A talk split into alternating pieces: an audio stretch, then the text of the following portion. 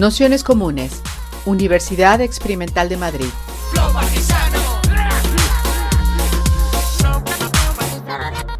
Toda la información en nuestro canal de Telegram Nociones Comunes o en nuestra web traficantes.net barra formación. Bienvenidos, bienvenidas, bienvenidas a este curso Abajo el Trabajo que como sabéis llega esta tercera sesión donde ya entramos de lleno en bueno, pues el objetivo fundamental del curso que era empezar a pensar desde las posiciones un poco posiciones políticas que, que, tienen que ver con ese rechazo al trabajo asalariado y bueno, para quien haya podido leer el brevísimo texto de Negri que hemos mandado, pues precisamente esa gran reivindicación del comunismo que, según él sería precisamente esta idea del, rechazo al, del rechazo al trabajo. Sabéis que, en la tradición de la, autonomía italiana, quizá una de sus mayores innovaciones fue el no poner el foco en, lo que serían las viejas tradiciones o las eh, tradiciones eh, obreristas habituales, donde la cuestión del trabajo asalariado siempre estaba en, el centro, sino precisamente, como ya hemos dicho en, otros días, en, bueno, pues en otros modelos de, valorización y de, de, lucha de la clase trabajadora que tiene que ver precisamente con eh, luchar contra el, trabajo. ¿no? Es decir, que es un, elemento que, que normalmente no se tiene eh, tan en consideración, pero que desde luego articula no solo los textos teóricos que podamos recorrer, sino que yo creo que articula gran parte de, nuestras vidas la, idea de, trabajar lo menos posible, si, esa, es una, si esa es una opción.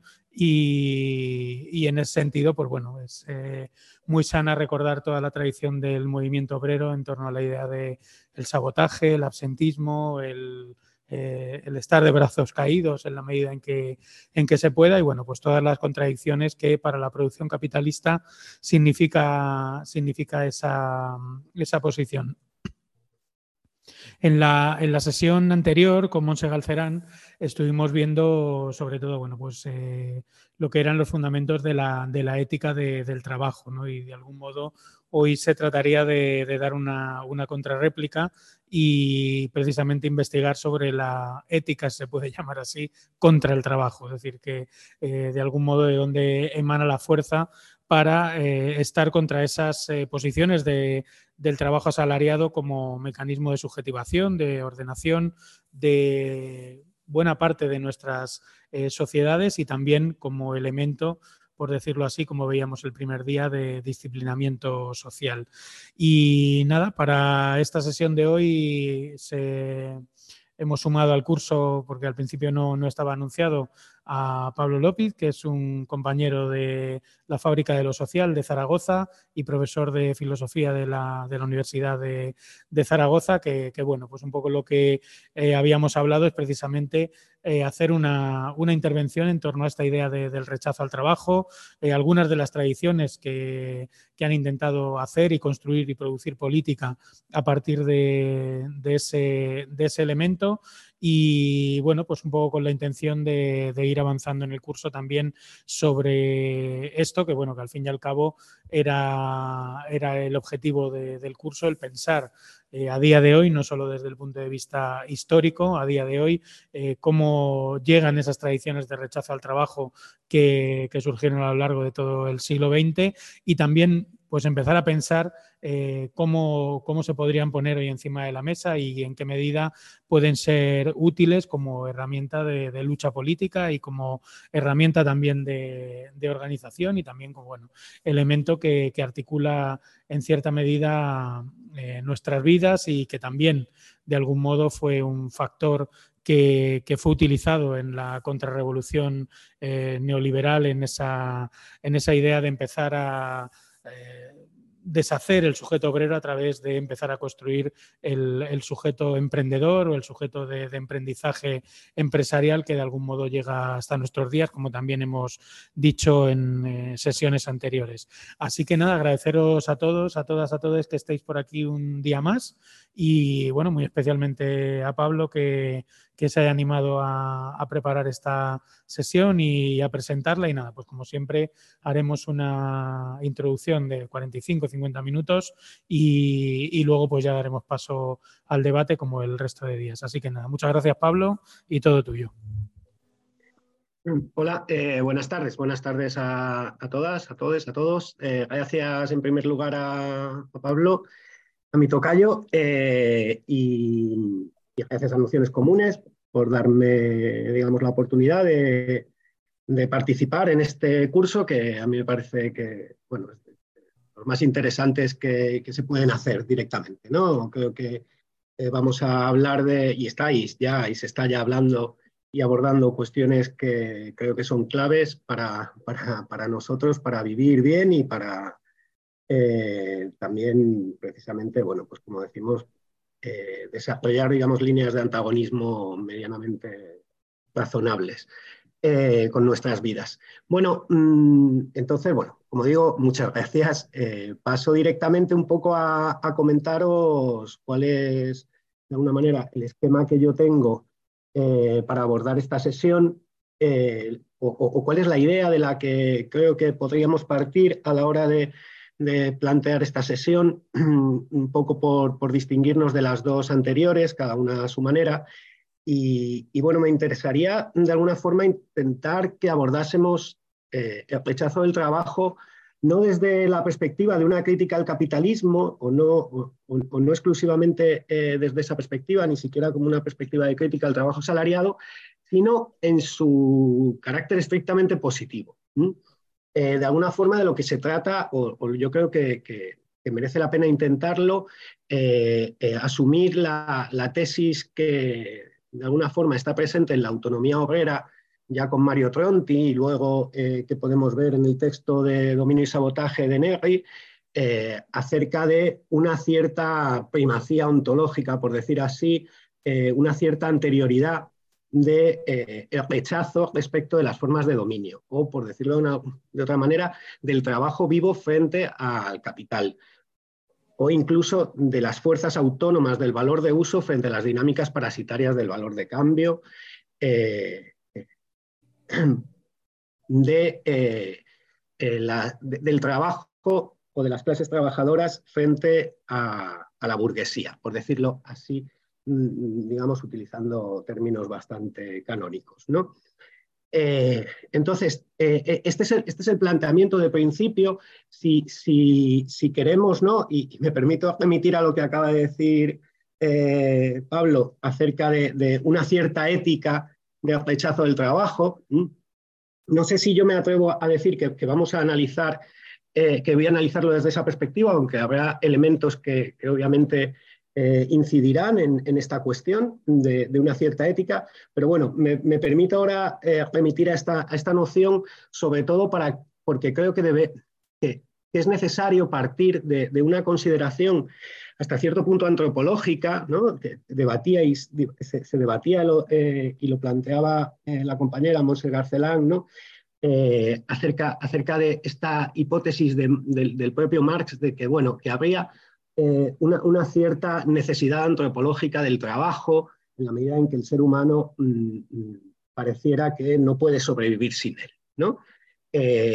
bueno, yo creo que podemos partir de, otro enunciado antropológico eh, que creo que para nosotros puede resultar mucho más fructífero, que es aquello que dice Spinoza en su tratado eh, político, eh, aquella cita más o menos famosa según la cual todos, tanto los que gobiernan como los gobernados, son hombres que rehuyen el trabajo y, propenden al placer.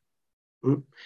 creo que a partir de, esta consideración de que, el ser humano no es, fundamentalmente un ser destinado ni, al trabajo, eh, sino que más bien precisamente eh, está destinado por su propia naturaleza a huirlo y, dirigirse al placer, creo que eh, nos permite de alguna manera establecer una palanca o, un, lugar de apoyo sobre el cual desarrollar lo que sería una analítica del rechazo al trabajo, como digo, no tanto en su dimensión eh, eh, antagonista, eh, es decir, no, no tanto en su dimensión relacional respecto de las formas de dominio, eh, sino eh, en, su propia positividad autónoma. ¿De acuerdo?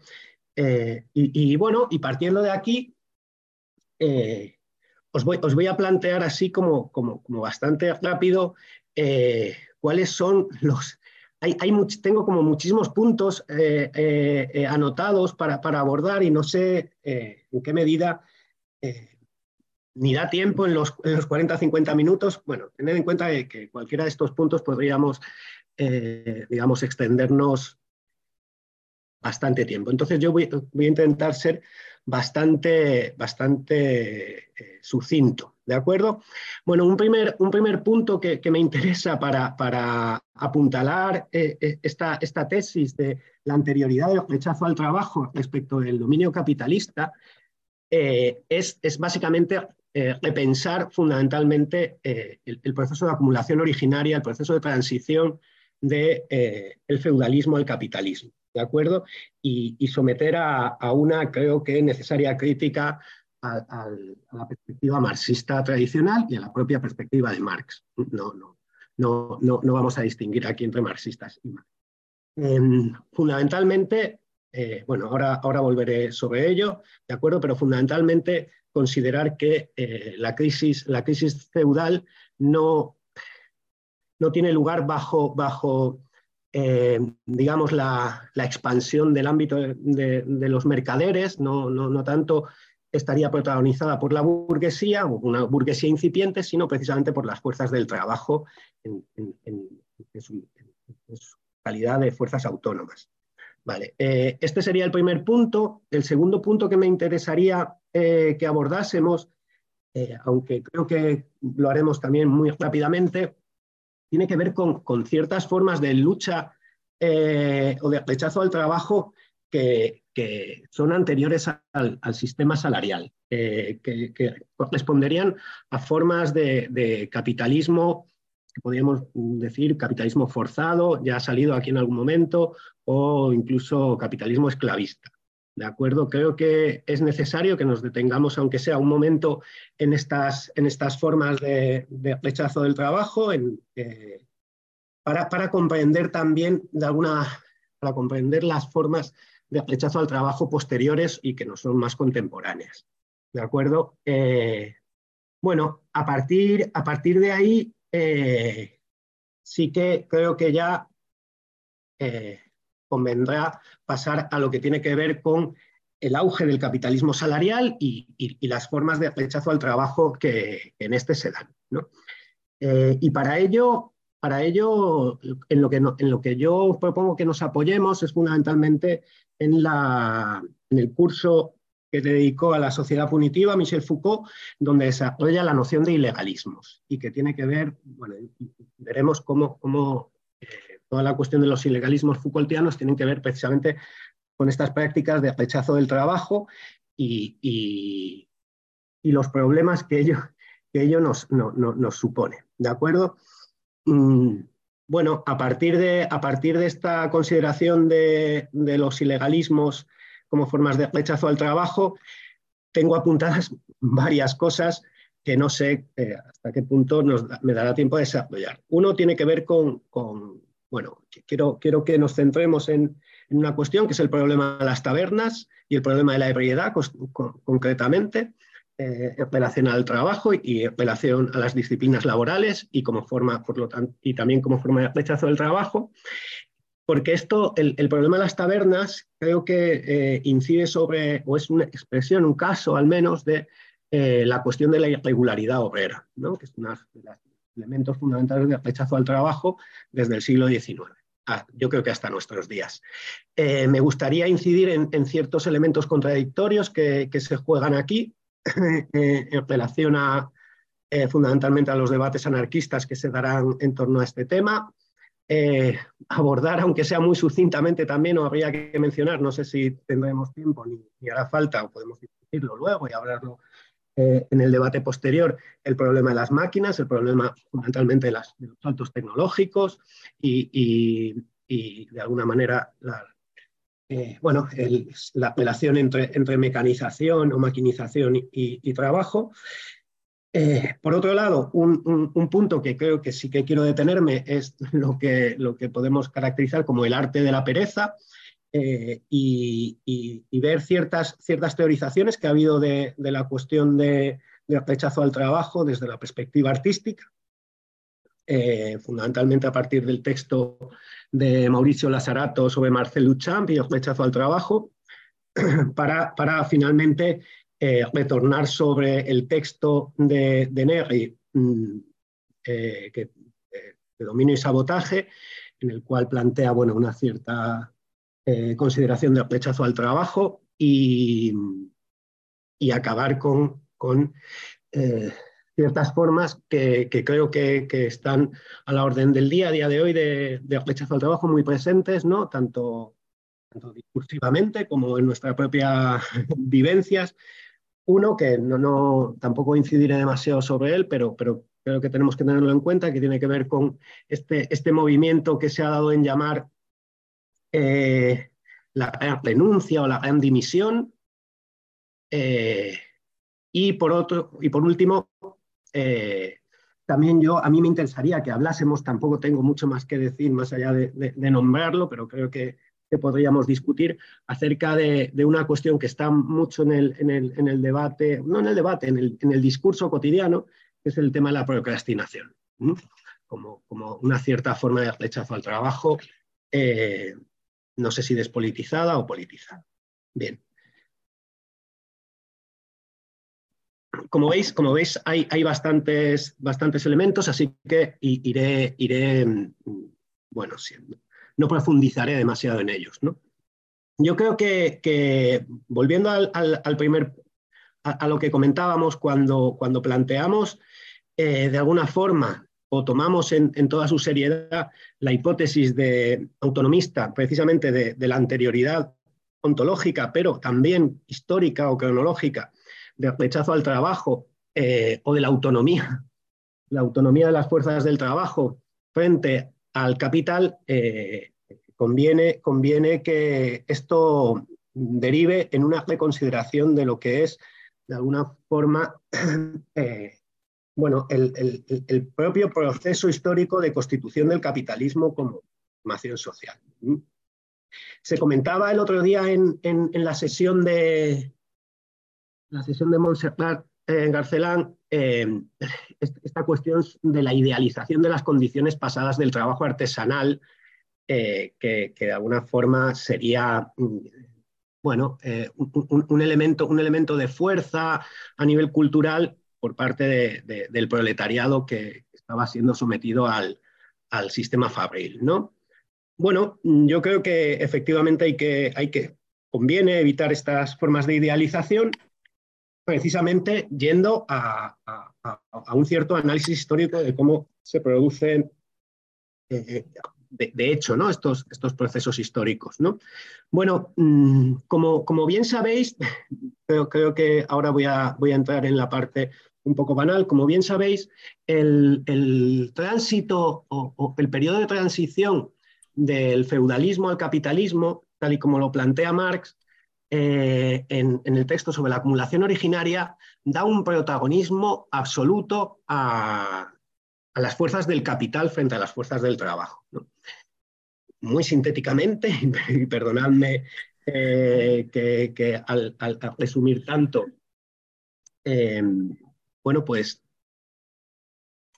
vulgarice la cuestión, pero, pero en realidad lo que hace Marx, que inicia aquel capítulo vigésimo cuarto eh, haciendo una dura crítica a, Adam Smith, porque, porque, la descripción que haría Adam Smith de la acumulación originaria, eh, bueno, funcionaría como, como el mito del pecado original para la economía, ¿no?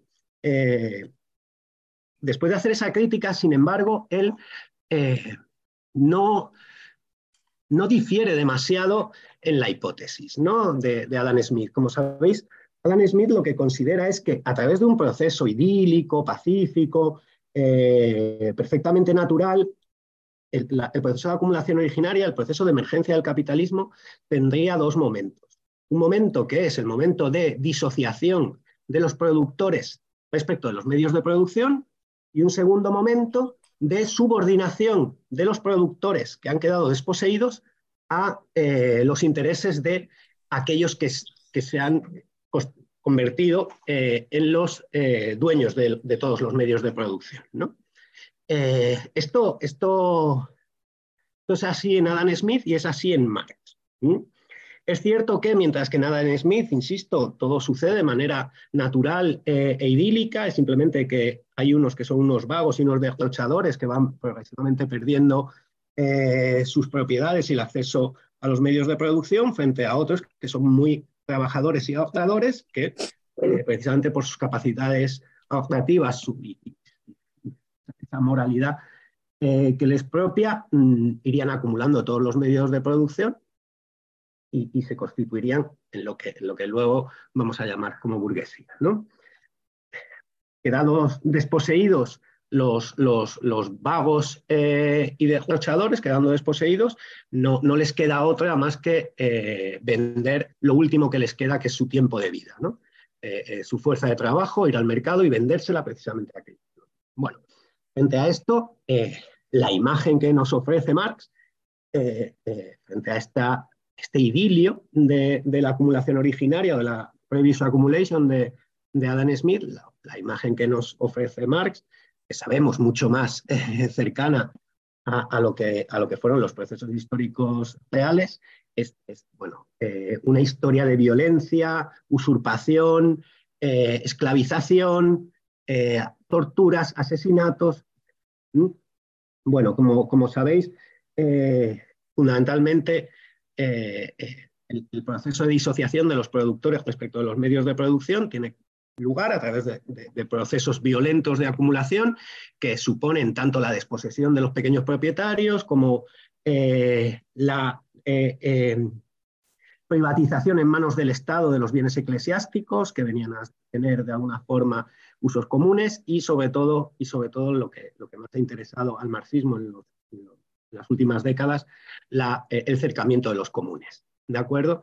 Eh, eh, estos, estos, procesos tendrían como, como resultado pues, la, emergencia o la aparición de una masa de desposeídos, de una masa de,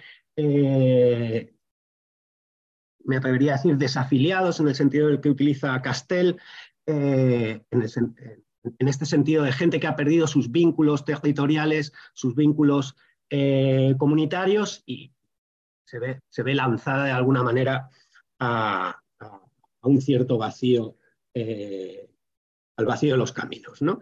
La emergencia de toda esa masa de la que habla de mendigos, vagabundos eh, y ladrones, ¿no?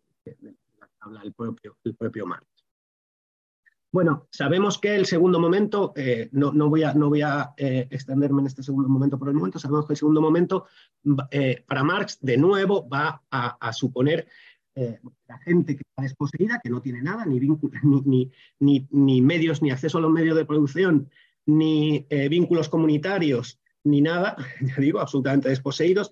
el Vogelfrei, este, este, este ser doblemente libre o libre como los pájaros, el, el Frey del que habla eh, Marx y toda la tradición jurídica alemana. Mm, eh, sin embargo, sorprendentemente, no, cuando no tiene nada, no coge y se va pacíficamente, como decía Dan Smith, al mercado de trabajo eh, a vender su tiempo de vida ni nada por el estilo, sino que, sino que lo, dice así, de, manera directa en los Grundrisse, el propio Marx, la primera opción que, digamos, que elige es, eh, dedicarse a la delincuencia y a la mendicidad. Es decir, eh, eh, los antepasados de nuestra clase trabajadora, Marx, esto ya, esto lo borra en el capital, es, gracioso, ¿no? Los tránsitos entre los redundices y el capital, en, en, los redundices aún reconoce que, que, los antepasados de, el proletariado son delincuentes y mendigos, esto, como digo, en cierta medida queda, queda, desaparece en, el capítulo vigésimo cuarto del Capital. Bueno, ¿dónde, dónde va la crítica? porque, porque esto creo que es conocido por, todas y siento haberos hecho perder el tiempo en, recordarlo, pero bueno, ¿dónde, ¿dónde, creo que tenemos que establecer la crítica? Bueno, eh, no, es, no, no, es el protagonismo de la burguesía el que determina el, tránsito del feudalismo al capitalismo, sino precisamente eh, el protagonismo tiene que ver con eh, las fuerzas del trabajo.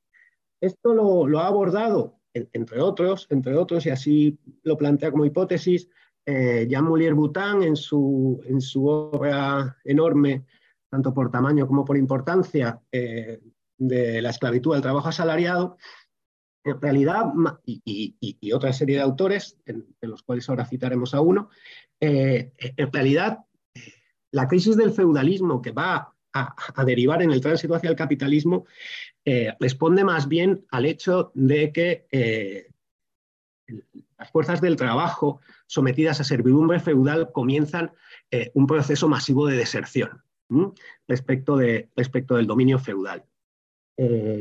digamos, comienzan a migrar y, a través de su propia movilidad, de alguna manera, inducen o, fuerzan eh, a los señores feudales, básicamente, a, ir mejorando las condiciones eh, de vida y de trabajo de, la servidumbre. Eh, y, ahí van surgiendo, además, es, de donde va a surgir ese hombre libre inglés que luego formará o, dará lugar mucho más tarde al proletariado. Bueno, yo simplemente ir, superando etapas en, lo que vamos hablando. Eh, recomiendo a este respecto el libro de Rodney Hilton, Siervos Liberados, eh, sobre los campesinos, sobre los movimientos campesinos medievales eh, y, algún, bueno, y concretamente se centra en el levantamiento inglés de 1381, en el cual precisamente lo, que viene a poner de manifiesto es, bueno, pues, todo este, toda esta rebeldía, digamos, de, los campesinos, el régimen de servidumbre y cómo eh, van forzando su propia emancipación.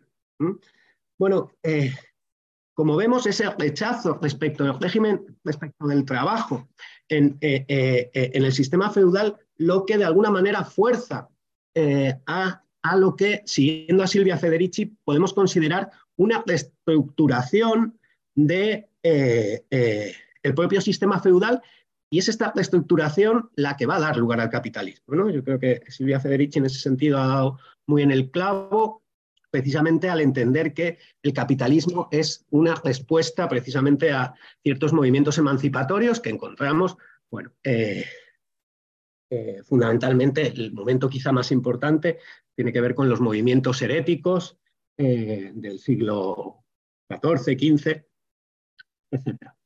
Bien, entonces, eh, precisamente, precisamente como, vemos, ese rechazo al trabajo el que va a forzar de alguna manera eh, eh, el paso al sistema capitalista.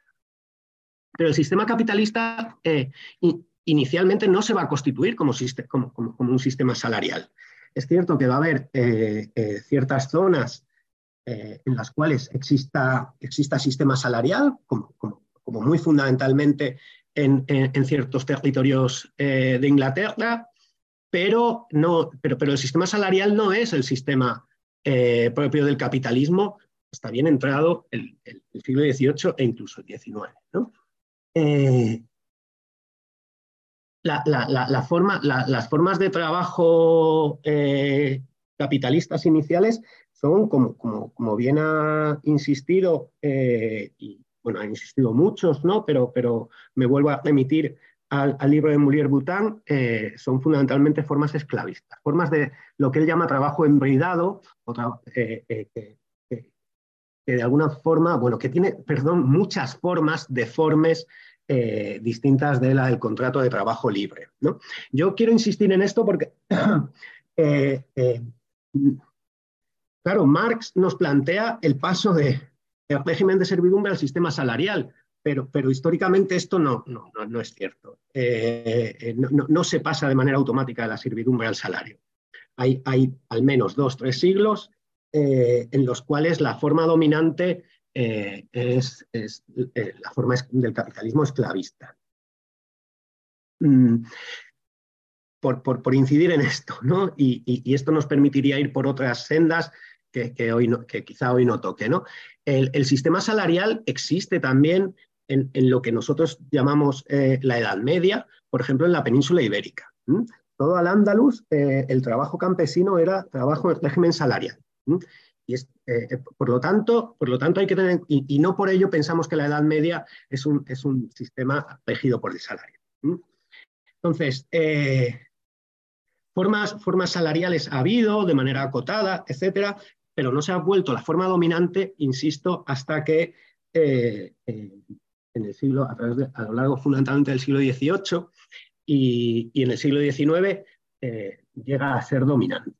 ¿De acuerdo? Entonces, esto, no, esto de nuevo nos, nos devuelve a, cuáles son las formas de rechazo al trabajo, rechazo del trabajo en, esto que eh, podemos caracterizar como capitalismo esclavista. El capitalismo esclavista que, bueno, ponerlo así, un poco a, lo loco, de 1492, eh, me atrevería a decir que hasta la revolución haitiana, eh, el capitalismo esclavista eh, perdón, las luchas de rechazo al trabajo respecto al capitalismo esclavista tienen que ver con lo que Mulier Bután ha llamado las luchas en torno al contrato de trabajo, que él insiste mucho y, creo, y es la tesis que, a mí me interesa alguna, un poco de partida, eh, son anteriores a, las, luchas obreras por la jornada laboral y por las condiciones salariales, que, van a ser digamos, características del capitalismo salarial.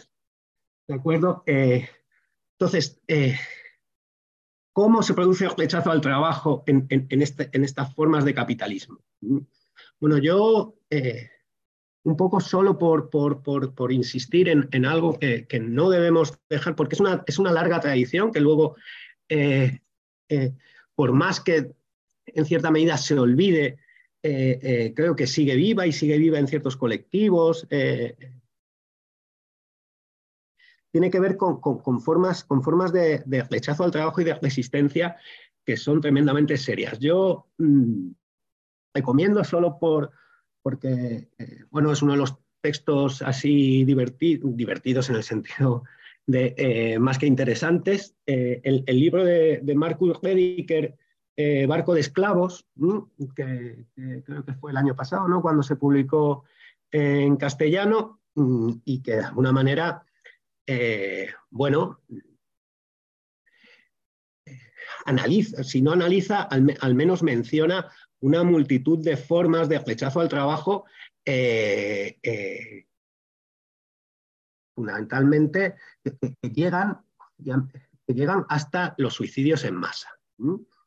Eh, estos, estas, personas que habían sido eh, cazadas eh, en, África y que, montadas en un barco en un momento dado se, se rebelan contra su destino, mm, incluso en, medio de alta mar sin saber gobernar un barco, ¿no? y por lo tanto sabiendo que, sabiendo que, que allí no hay, no hay mayor salida, ¿no? O que, es bastante difícil. Entonces, quiero decir que, las formas de rechazo al trabajo eh, respecto al régimen esclavista han, han, tenido muy diversas relaciones, pero, pero hasta llegar a, formas eh, eh, tremendamente radicales.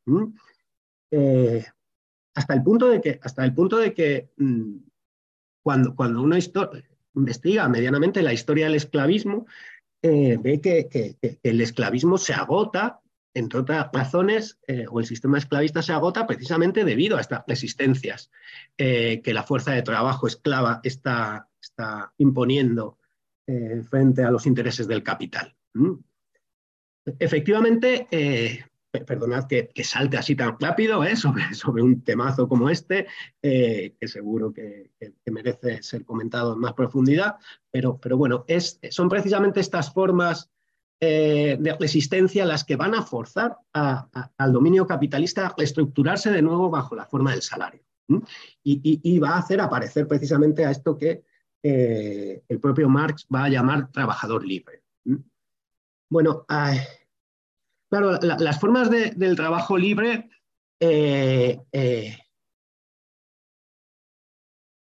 suponen, suponen eh, bueno, formas de opresión específicas ¿no? y, diferentes respecto de, respecto de las formas del capitalismo esclavista.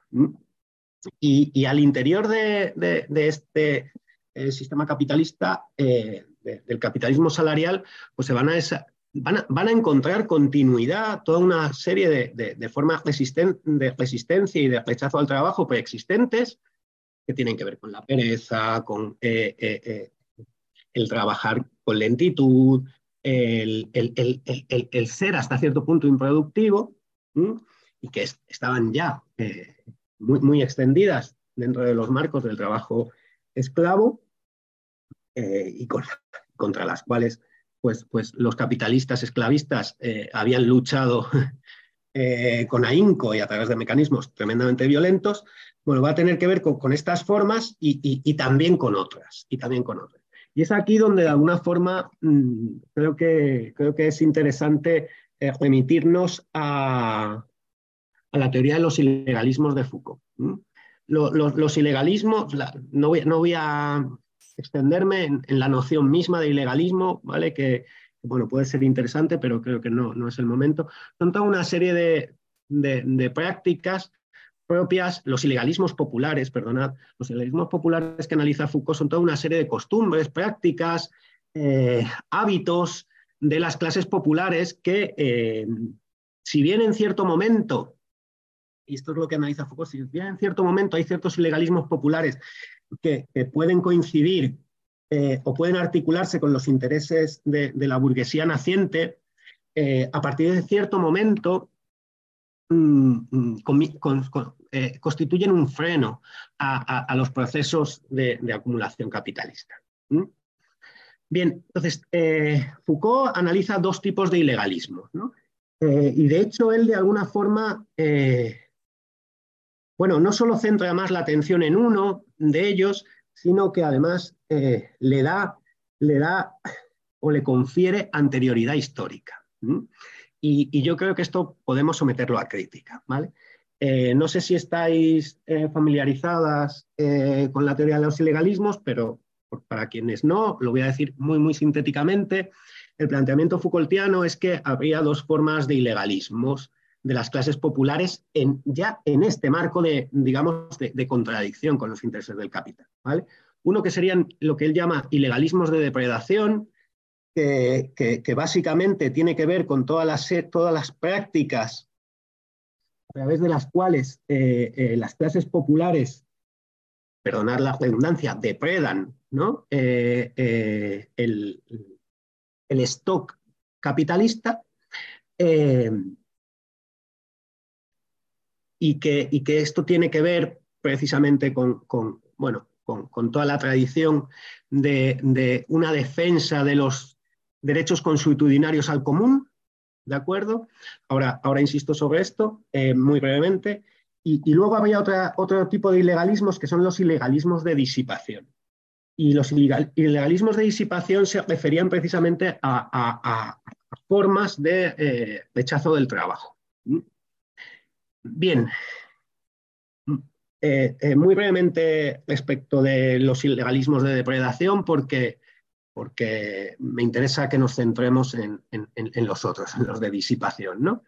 Eh, bueno, mm, Foucault, menciona ciertas prácticas que durante un tiempo han sido cuando menos consentidas, pero, pero en, pero, en realidad eh, han, estado eh, perfectamente asumidas en el, despliegue, digamos, del, capitalismo mercantil, eh, que consiste básicamente en, complementos al salario.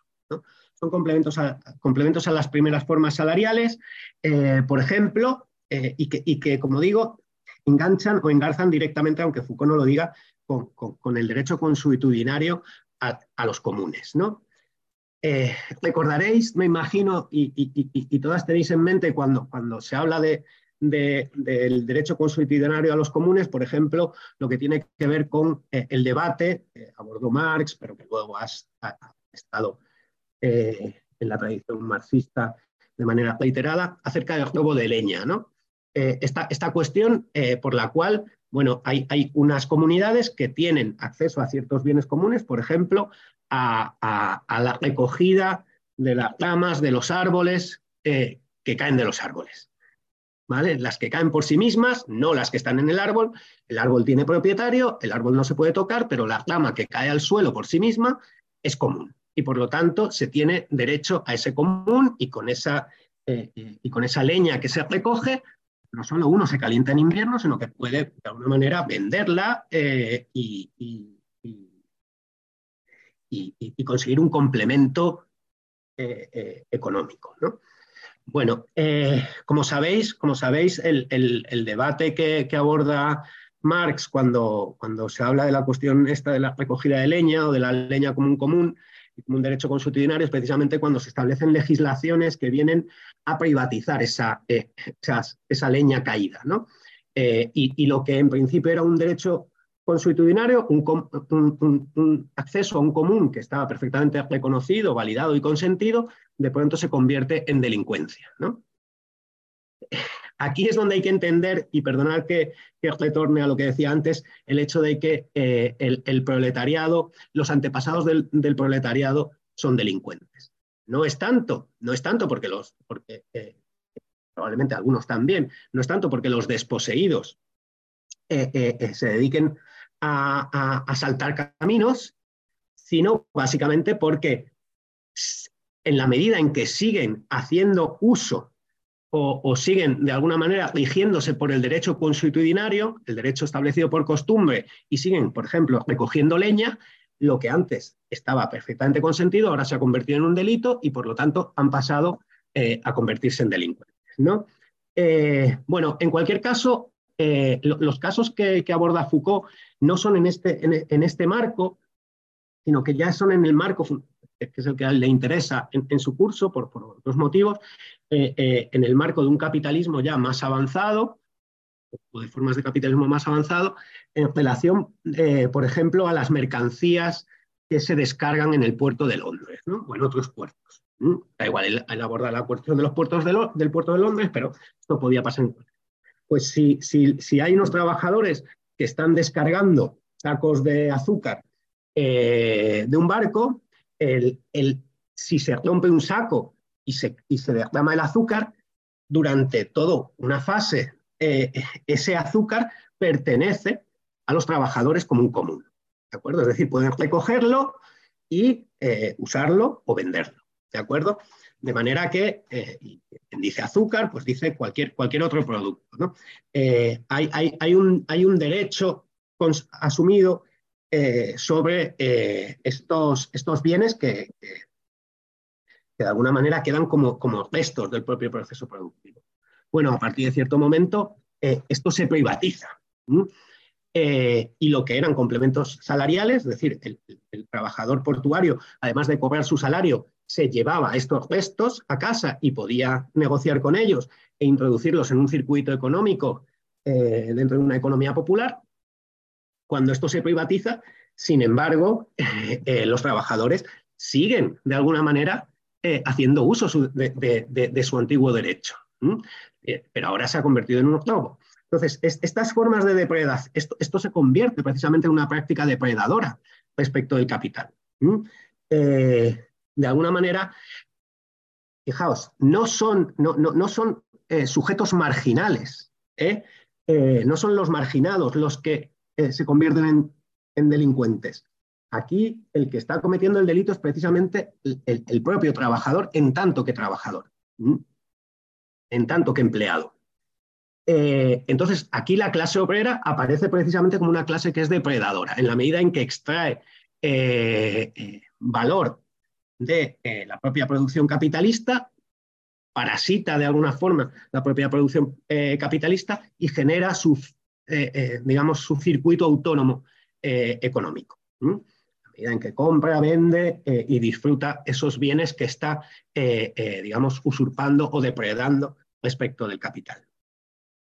Bien, Foucault, lo que, la, la, tesis Foucaultiana es que precisamente frente a estas formas de depredación se va a desarrollar todo el, sistema punitivo eh, moderno y el sistema carcelario, por decirlo así rápido y pronto. ¿no? y, que, y, que, la aparición precisamente o la represión de, este, de, este tipo de ilegalismos, de este tipo de prácticas depredadoras, lo que va a suponer es de alguna forma una cierta respuesta por parte de las clases trabajadoras eh, respecto, respecto del dominio capitalista. Y va a desplazarse, el, se va a desplazar de ciertas prácticas o de, esto que llamamos los ilegalismos de depredación a los ilegalismos de disipación. ¿vale? Y en los ilegalismos de disipación lo que tenemos precisamente, eh, y es lo que a nosotros nos interesa, eh, perdona que creo que me extendido un poco en, los anteriores, eh, que son los que a nosotros nos interesan, eh, el campo de batalla cambia. Ya el campo de batalla no es la riqueza, eh, no es la riqueza acumulada por el capital que la clase obrera depreda, sino que es el propio cuerpo del, del trabajo. los ilegalismos de disipación tienen que ver precisamente con toda esa serie de prácticas en las cuales de alguna forma eh, lo que está en juego no es tanto mm, la riqueza del capital, sino eh, la habilidad y la capacidad de los propios trabajadores para trabajar, es decir, su adaptación a los intereses del capital. La adaptación o el disciplinamiento del de, eh, cuerpo de los trabajadores para, eh, de alguna manera, someterse a los intereses del capital. Bien, eh, aquí, aquí podríamos enganchar con toda esta cuestión que yo, no, yo ahora mismo no voy a entrar de manera directa porque, porque, como veis, estoy intentando trazar una línea tangencial en ese sentido, con toda la cuestión de la ética del trabajo. Y la imposición, digamos, de ciertas éticas o ciertas formas de comportamiento eh, eh, para las clases trabajadoras, ¿no? Eh, yo sí, quiero hacer un paréntesis, porque me parece que sería una vía también interesante de abordar la cuestión, y es pensar que si hay una... una lo, lo, que Thompson, lo que A.P. Thompson llama la economía moral de la multitud, mm, no es otra cosa que esa eh, ética, em, que, digamos, eh, propia de las clases populares eh, respecto del, digamos, respecto de las formas de disciplinamiento y de la ética del trabajo del propio capital. Entonces, yo simplemente esto lo dejo ahí, si queréis luego lo podemos comentar, ¿no? En qué medida la noción de economía moral de la multitud es precisamente esta contraparte de, ciertas formas de, valoración de justicia, toda una serie de nociones morales precisamente que tienen que ver con, formas eh, propias de, las clases populares frente a las formas burguesas de ética del trabajo, etcétera, etcétera. Bueno, pero insisto, esto simplemente lo dejo ahí como paréntesis porque me parece que es interesante y que, y que eh, viene al caso, pero me, voy a centrar, eh, como digo, en, en, el planteamiento Foucaultiano acerca de los ilegalismos. ¿no? Eh, el disipador, dice Foucault, a partir del siglo XIX no es quien atenta contra el capital, sino contra su propia fuerza de trabajo. En ese sentido, como decía, el campo de batalla se desplaza. ¿no? La batalla ahora eh, es por el cuerpo del trabajador y se juega en el cuerpo del trabajador y de la trabajadora. Eh, Foucault plantea, perdonad que vaya bastante rápido, para, Foucault plantea tres formas o tres grandes instituciones del de, el ilegalismo popular de disipación, que como digo, eh, en realidad tienen que ver con, las formas de rechazo del trabajo. Eh, en primer lugar, la lotería, en segundo lugar, la, en primer lugar, la fiesta, en segundo lugar, la lotería y en tercer lugar, el concubinato. Eh, lo interesante, o, desde mi punto de vista, una de las cosas más interesantes que plantea Foucault es que estas tres formas de ilegalismos, de disipación, una de las cosas que tienen es que cuando se practican de manera reiterada, derivan necesariamente en, ilegalismos de depredación. Voy a poner el ejemplo, más, así como más rápido y más sencillo. Eh, quien se gasta el salario en lotería y lo derrocha y lo dilapida, eh, eh, hace imposible su supervivencia a través del salario. Fijaos, se boicotea a sí mismo en tanto que asalariado, en la medida en que si tú te gastas todo el salario, pues ese salario no te va a dar para comer. Y como no tienes para comer, luego vas a tener que, digamos, eh, tirar de formas de depredación. Vas a tener que eh, eh por así decirlo. ¿no? Entonces, como el, disipador necesariamente aboca al depredador. y, precisamente lo que van a ser formas, me atrevería a decir, suaves, que, de suaves tienen eh, lo que yo de cura, perdonad que os diga, eh, formas suaves de represión de los ilegalismos de disipación, sin embargo, necesariamente en, esta, en esta dinámica, digamos, de una pendiente resbaladiza, van a caer en, formas de depredación que sí que van a ser duramente reprimidas a través de sistemas carcelarios, etc. ¿Mm? Eh, bien, sin, sin, sin insistir demasiado, demasiado en esto, sí que, sí que creo que, es interesante que nos detengamos de alguna forma.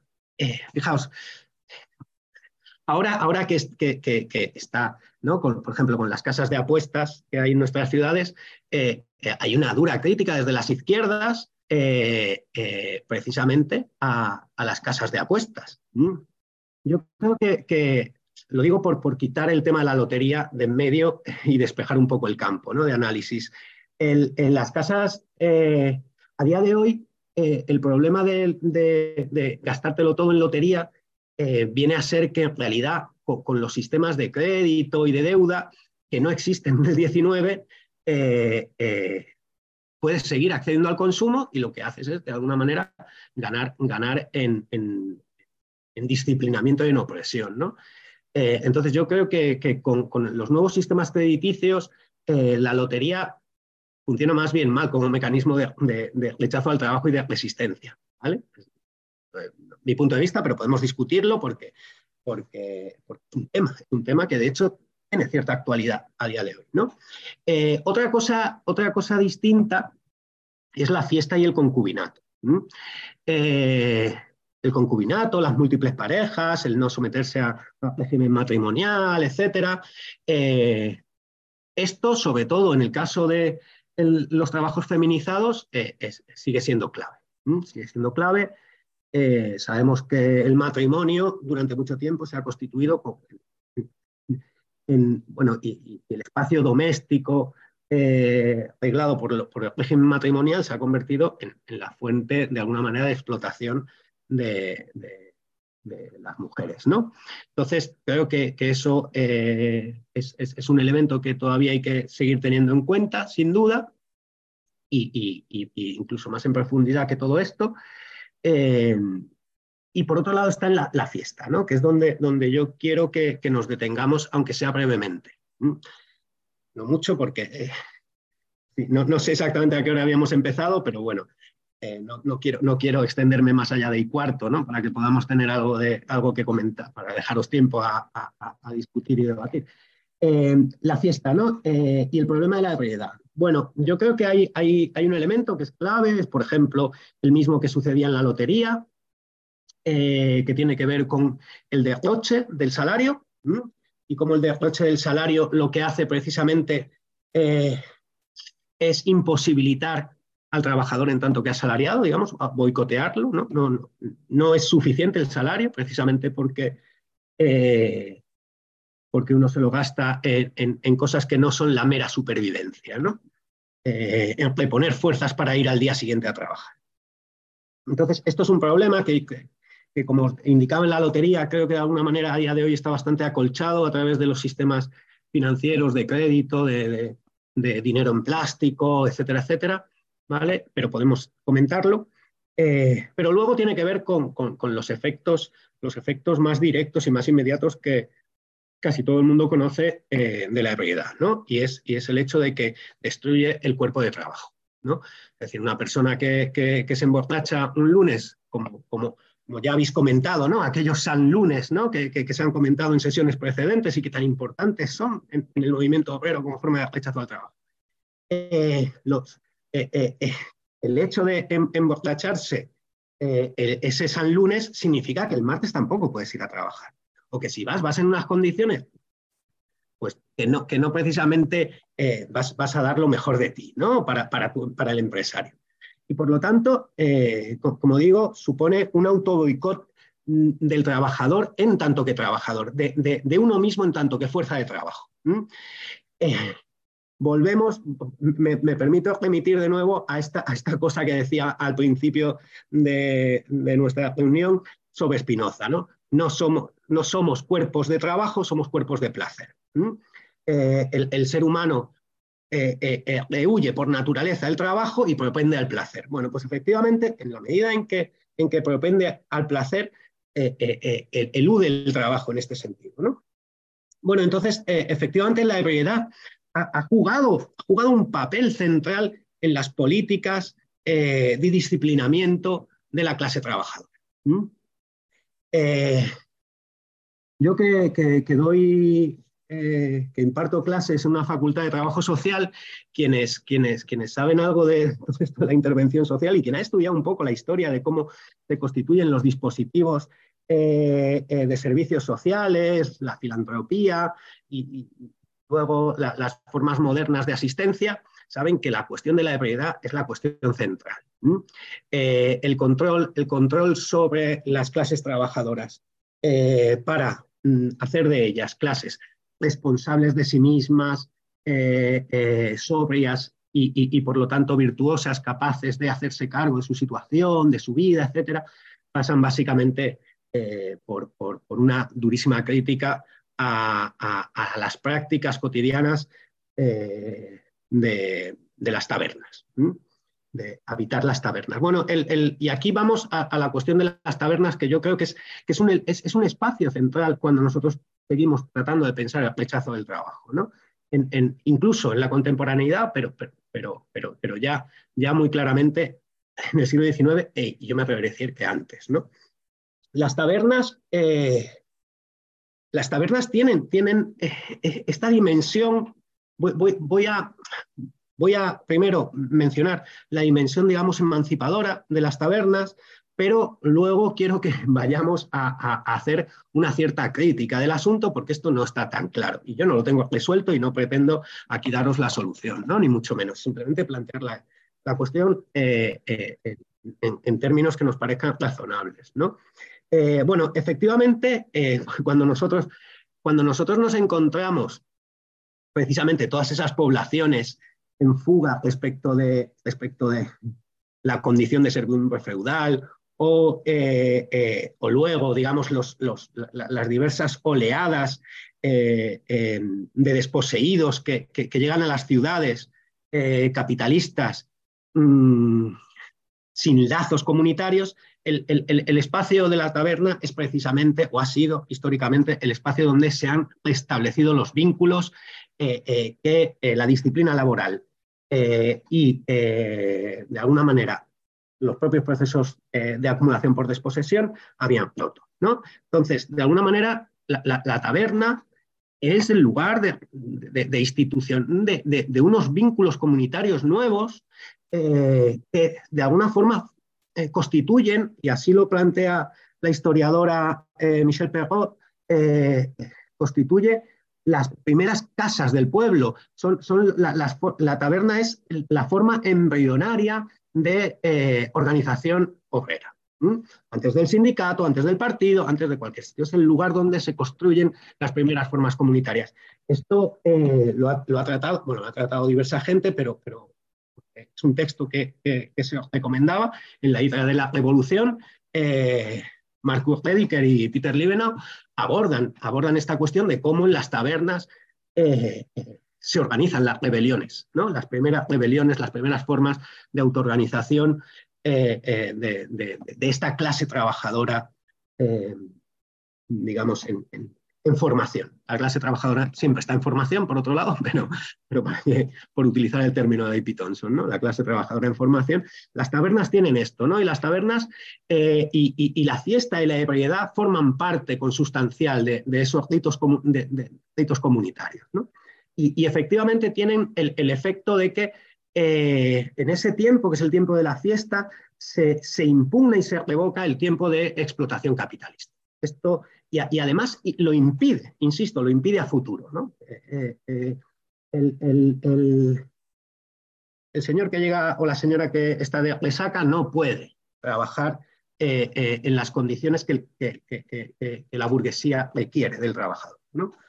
Em, bien, sin embargo, esto, como bien sabemos, también ha supuesto eh, problemas enormes de alcoholismo, por decirlo así rápido y, mal, dentro de las clases trabajadoras. ¿En, qué medida ahí, digamos, se entra en una trampa en la cual uno digamos, eh, se ve, se ve eh, digamos, destruido. Físicamente no solo, no solo destruye el interés del capital, sino que se destruye, destruye la propia vida. Un poco como estas prácticas, perdonad la comparación, que igual resulta un poco provocadora, igual que las prácticas eh, de los esclavos que se lanzaban por las bordas de los barcos.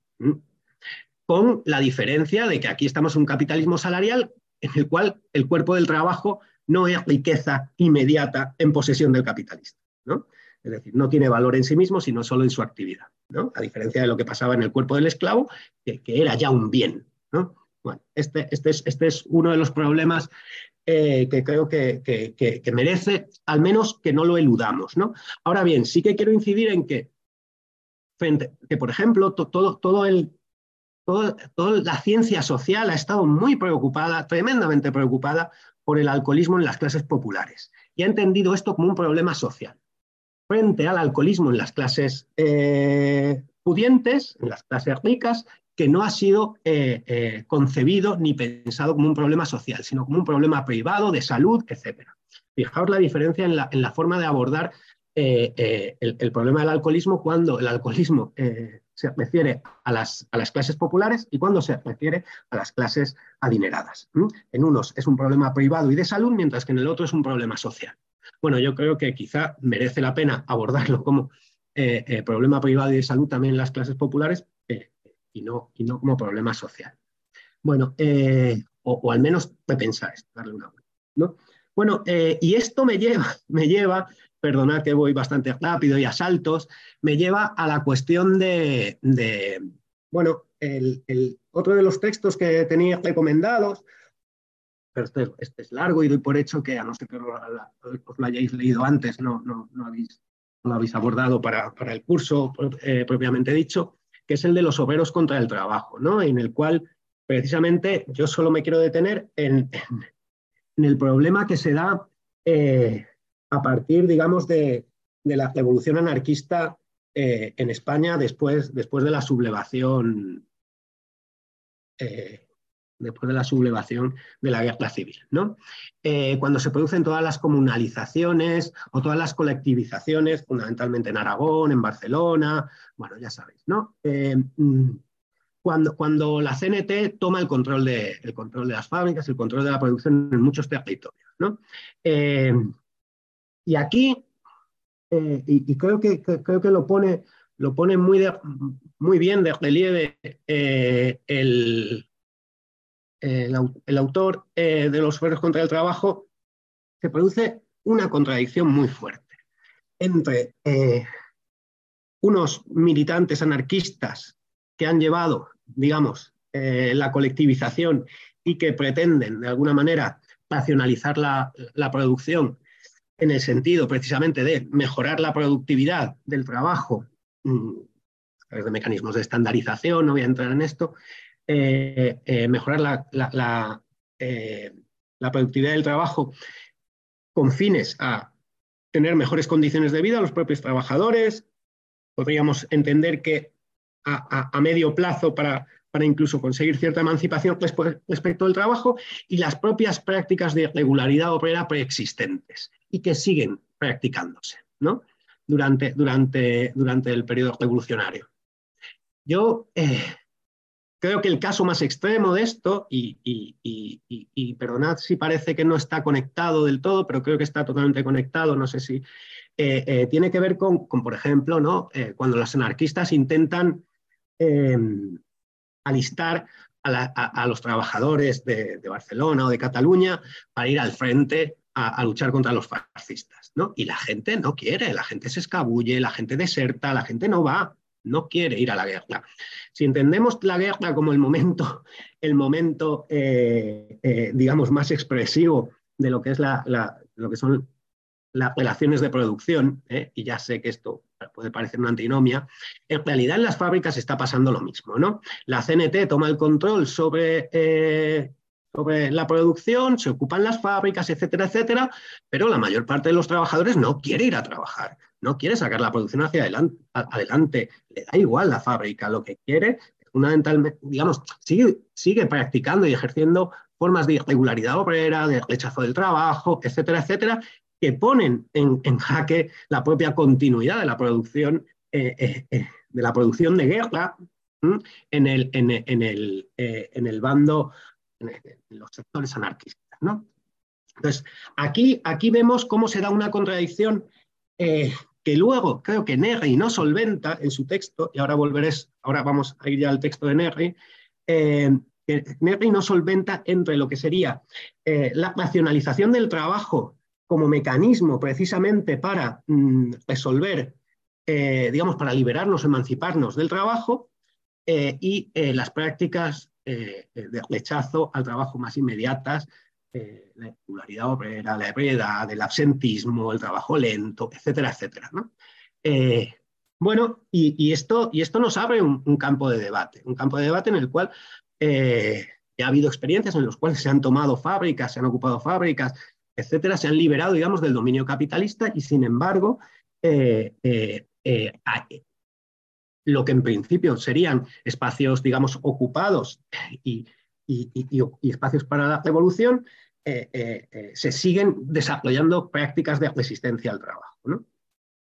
Bueno, en cualquier caso, si leéis el texto de Negri, hay un momento muy, muy breve, porque claro, es, un problema en el, que él me imagino que no quiere entrar, hay, un momento en el cual él habla de que la racionalización de la producción, la organización nacional de la producción, es rechazo del trabajo. Y bueno, y esto, y esto no creo que, sea del todo, del, todo cierto y cuando lo contrastamos con el texto de los obreros, eh, eh, los obreros contra el trabajo, vemos que ahí hay un, problema clave que, tiene que ser planteado y no sé si es resuelto.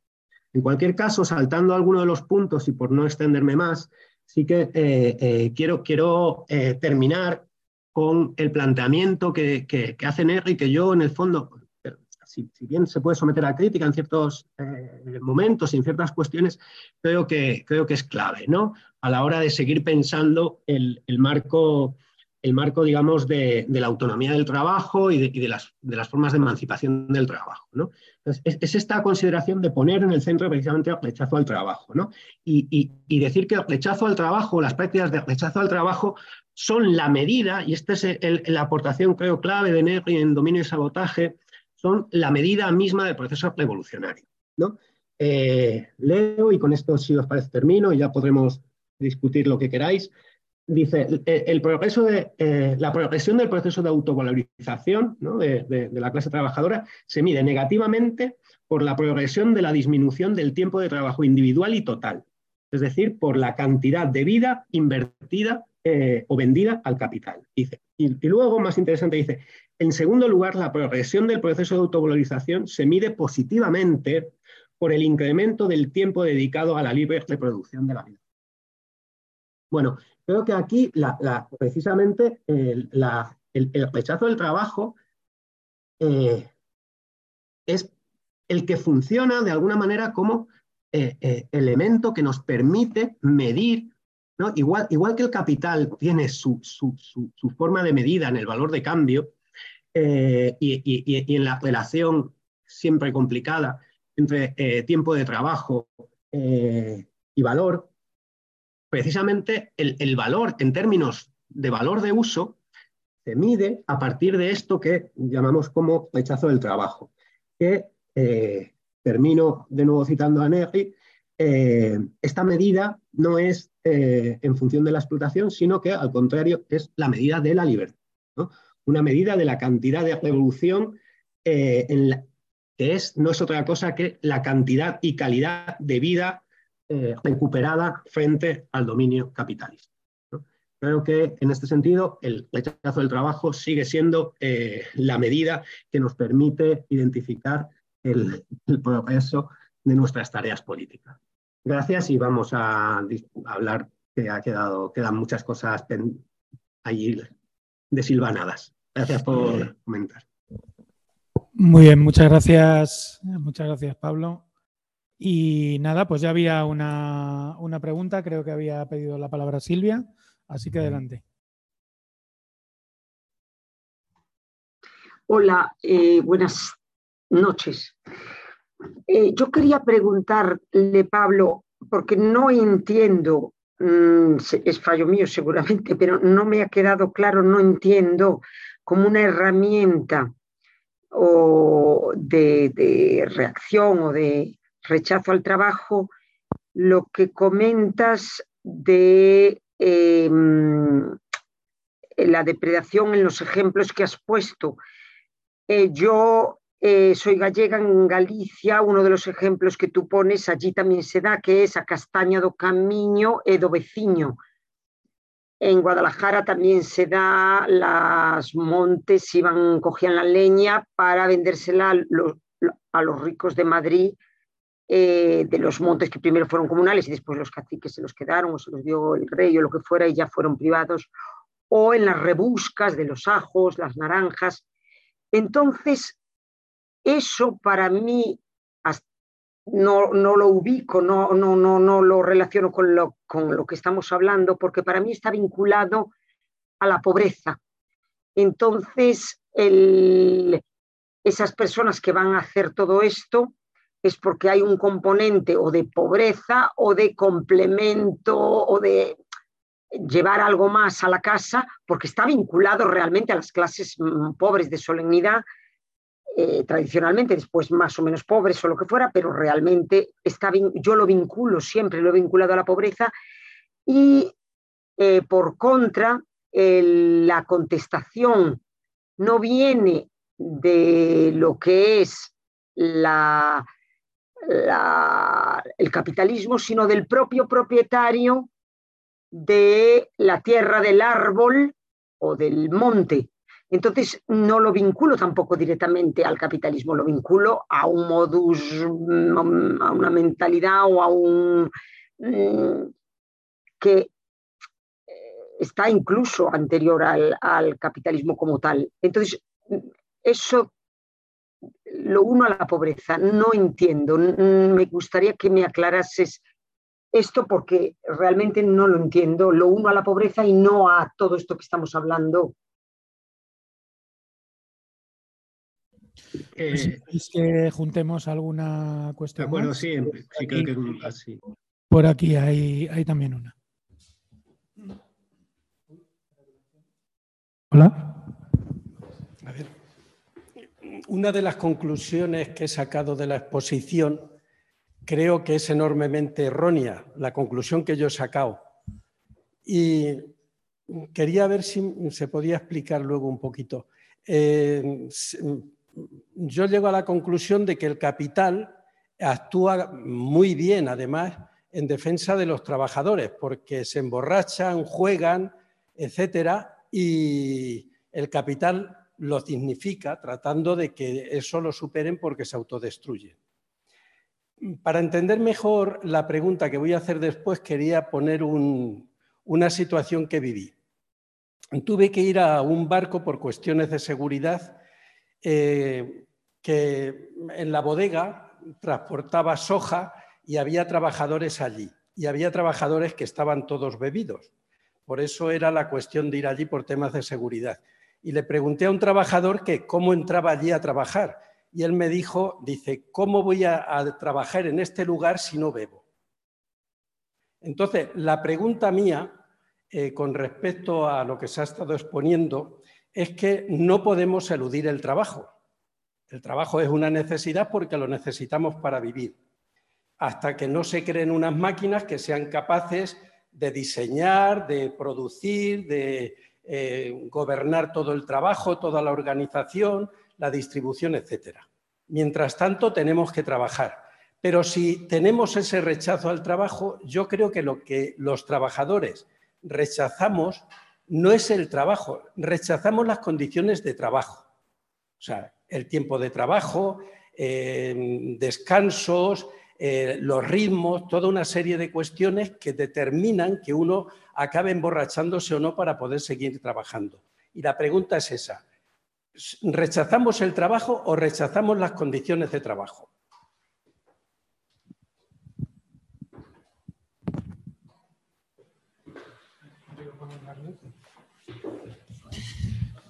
Si queréis, juntamos otra más. Silvia, que también había pedido la palabra. Sí, bueno, en realidad soy yo. Eh, actualmente, ¿no? Por ejemplo, o sea, tenemos el tema de la guerra de Ucrania y tal, y todo la, bueno, la clase obrera ucraniana se ha comido una reforma laboral bastante tocha, ¿no? Con patatas.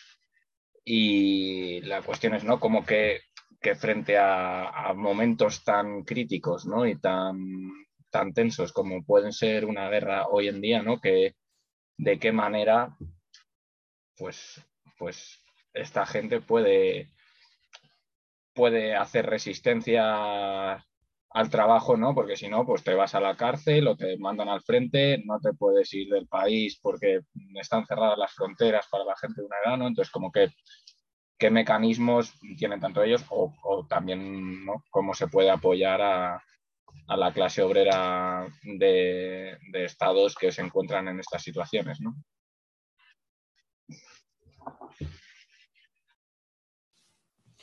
Pues si quieres, Pablo, vamos dándole a esta primera ronda. Sí, eh, sí, estoy encendido. Eh, bueno, eh, muchas gracias por, por todos los apuntes. Creo que ya digo, no, no, no, voy a tener respuestas para todo, ni mucho menos. Eh, respecto a lo que comentaba Silvia eh, de, de, todo este tipo de prácticas que tienen que ver con, por ejemplo, la recogida de leña, etcétera. Bueno, yo, yo ya, ya, he dicho que, que no, no, quería incluirlas dentro de, las luchas de rechazo al trabajo, de las prácticas de rechazo al trabajo, sino más bien de, esa otra que yo, que yo creo que, Perdonad que si, si, esquematizo demasiado y, reduzco demasiado conceptualmente, pero creo que, creo que hay dos, o lo que he intentado poner de manifiesto, quizá no con toda la claridad que debería, es que hay, hay, dos elementos, ¿no? dos campos claramente de lucha eh, eh, eh, por parte, digamos, de las clases populares. ¿no? Una que tiene que ver con eh, el, acceso a los comunes, eh, el, derecho de, los usos comunes, de los espacios comunes, de la producción del común, etcétera, que, encontramos ya esas luchas en el, medievo, eh, por supuesto en los procesos, en los procesos de mm, privatización en, la fase de transición o de acumulación originaria, y que, llegan hasta nuestros días, ¿no? Llegan hasta nuestros días el, robo, eh, privatización, eh, acercamiento de los comunes. Entonces, todas estas prácticas que tienen que ver, eh, que, Silvia decía que ella, ella entiende que están relacionadas con la pobreza. Bueno, están relacionadas en la pobreza en, un mundo en el que en el que efectivamente mm, mm, hemos sido desposeídos de, de, todos los bienes comunes y los únicos bienes comunes a los que se nos deja acceso son, son absolutas migajas, ¿no? Eh, eh, eh, por, poner un, ejemplo, ¿no? Y perdonad. claro, hay, hay, momentos históricos en los cuales el bosque entero es un, terreno común para uso, disfrute de las comunidades y hay un momento en el que ese bosque ha quedado privatizado y los árboles pertenecen a un señor que es su dueño y que eh, sin duda es un capitalista, es un propietario, es un capitalista.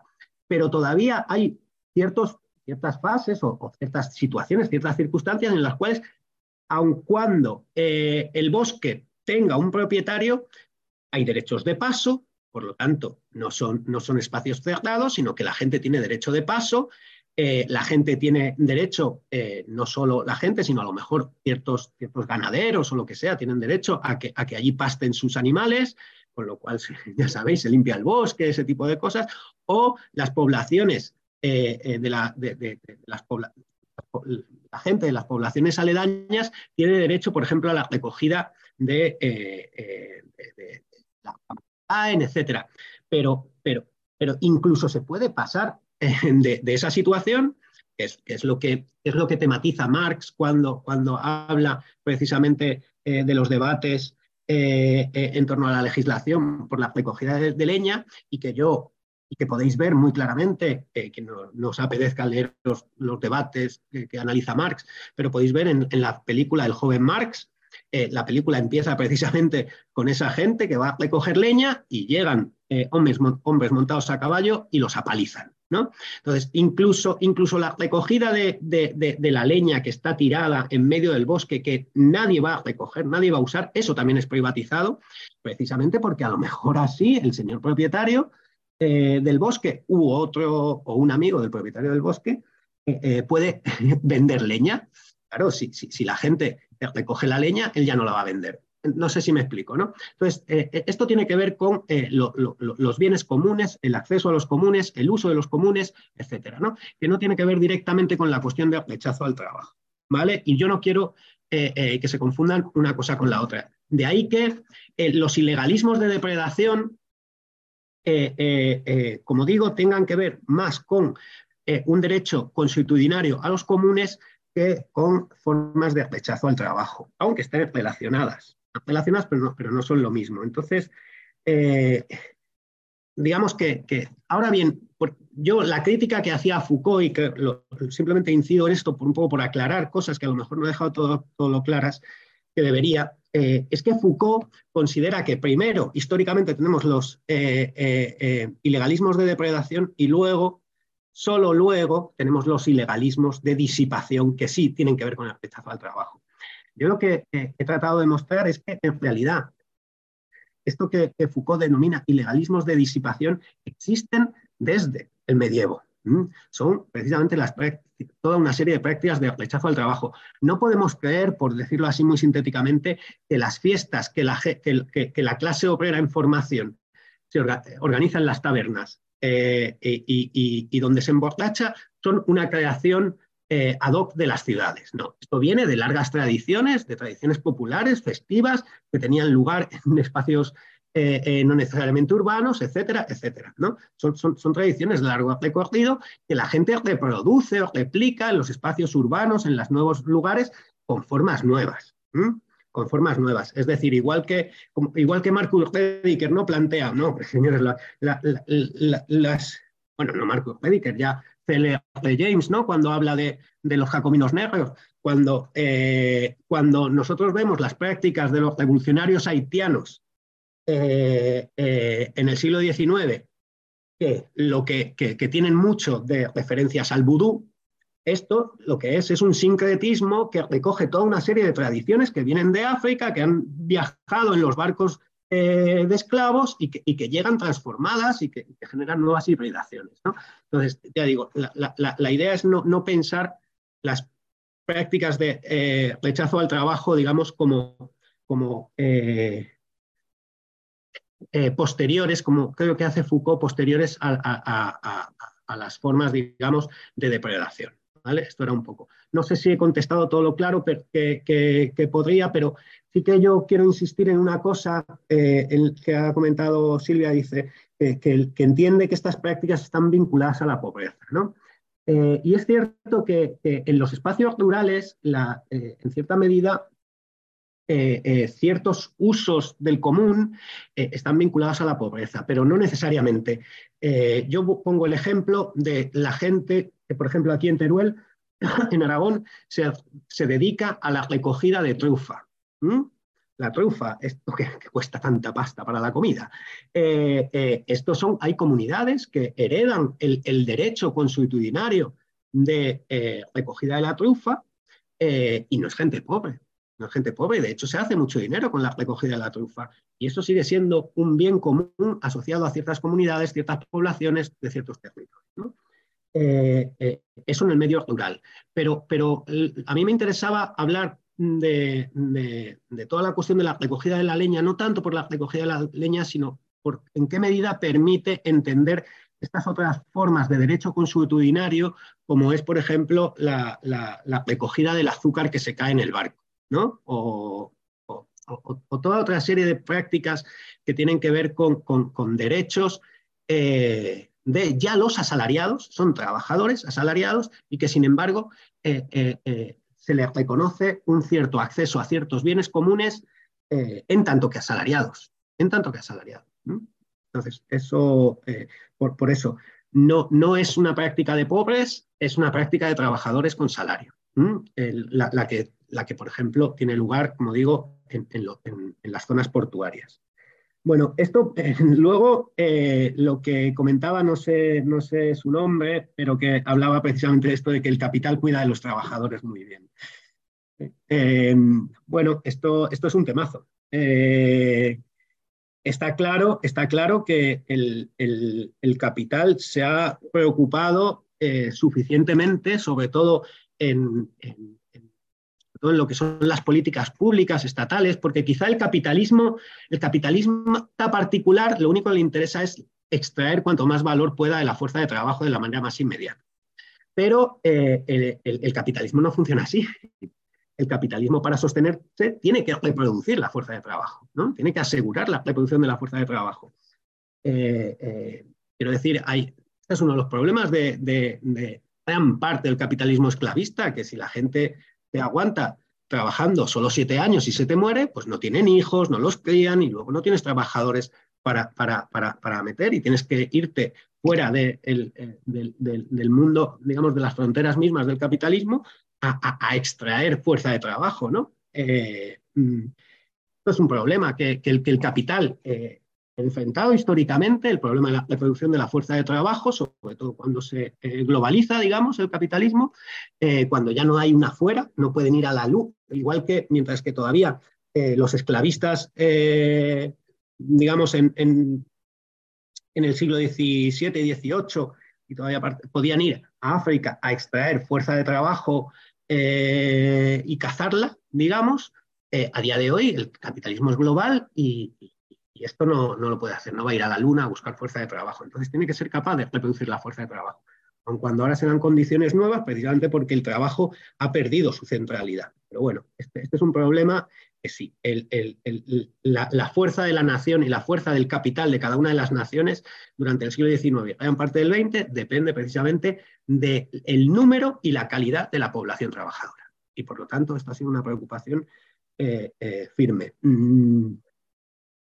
Eh, pero esto, yo creo que esto es una cosa mm, y, que precisamente ese, eso lo ha boicoteado hasta cierto punto, ha rechazado el trabajo, el rechazo del trabajo en, cierta medida ha jugado contra la salud misma de los trabajadores eh, y este es un problema que también eh, se puede discutir. Después, otra cosa es si rechazamos el trabajo, la condición o las condiciones en las que se da el trabajo. Yo creo que este es un tema, es, una pregunta un poco tramposa. yo no sé si las sociedades que se dedican al forraje, digamos, a, la recolección, trabajan no, no, no, no lo tengo muy claro. Creo que, creo que, que no tienen una diferencia, ¿no? Esto que nos llama sociedades comunitarias, sociedades eh, primitivas, las, sociedades de fortajeo eh, eh, no, parece que estén dedicando un tiempo al trabajo y otro a otras actividades, sino que hay una producción inmanente a la propia actividad humana que, genera los propios medios de supervivencia. ¿vale? El, problema, el problema con el que nos vemos nosotros en el, sistema capitalista es que el trabajo, y llamamos trabajo, y solo es trabajo aquello que produce plusvalor. Eh, producir en el sistema capitalista no es generar mercancías. No, quizás siempre haya que recordarlo. Eh, eh, un, zapatero, una fábrica de zapatos en la que hay un montón de gente trabajando, no está produciendo zapatos, está produciendo beneficios para el empresario. Da igual, al empresario le da igual si son zapatos o son cualquier otro objeto, ¿no? Eh, entonces, la, producción es una producción dirigida y enfocada a la producción de plusvalía. y esto es el trabajo.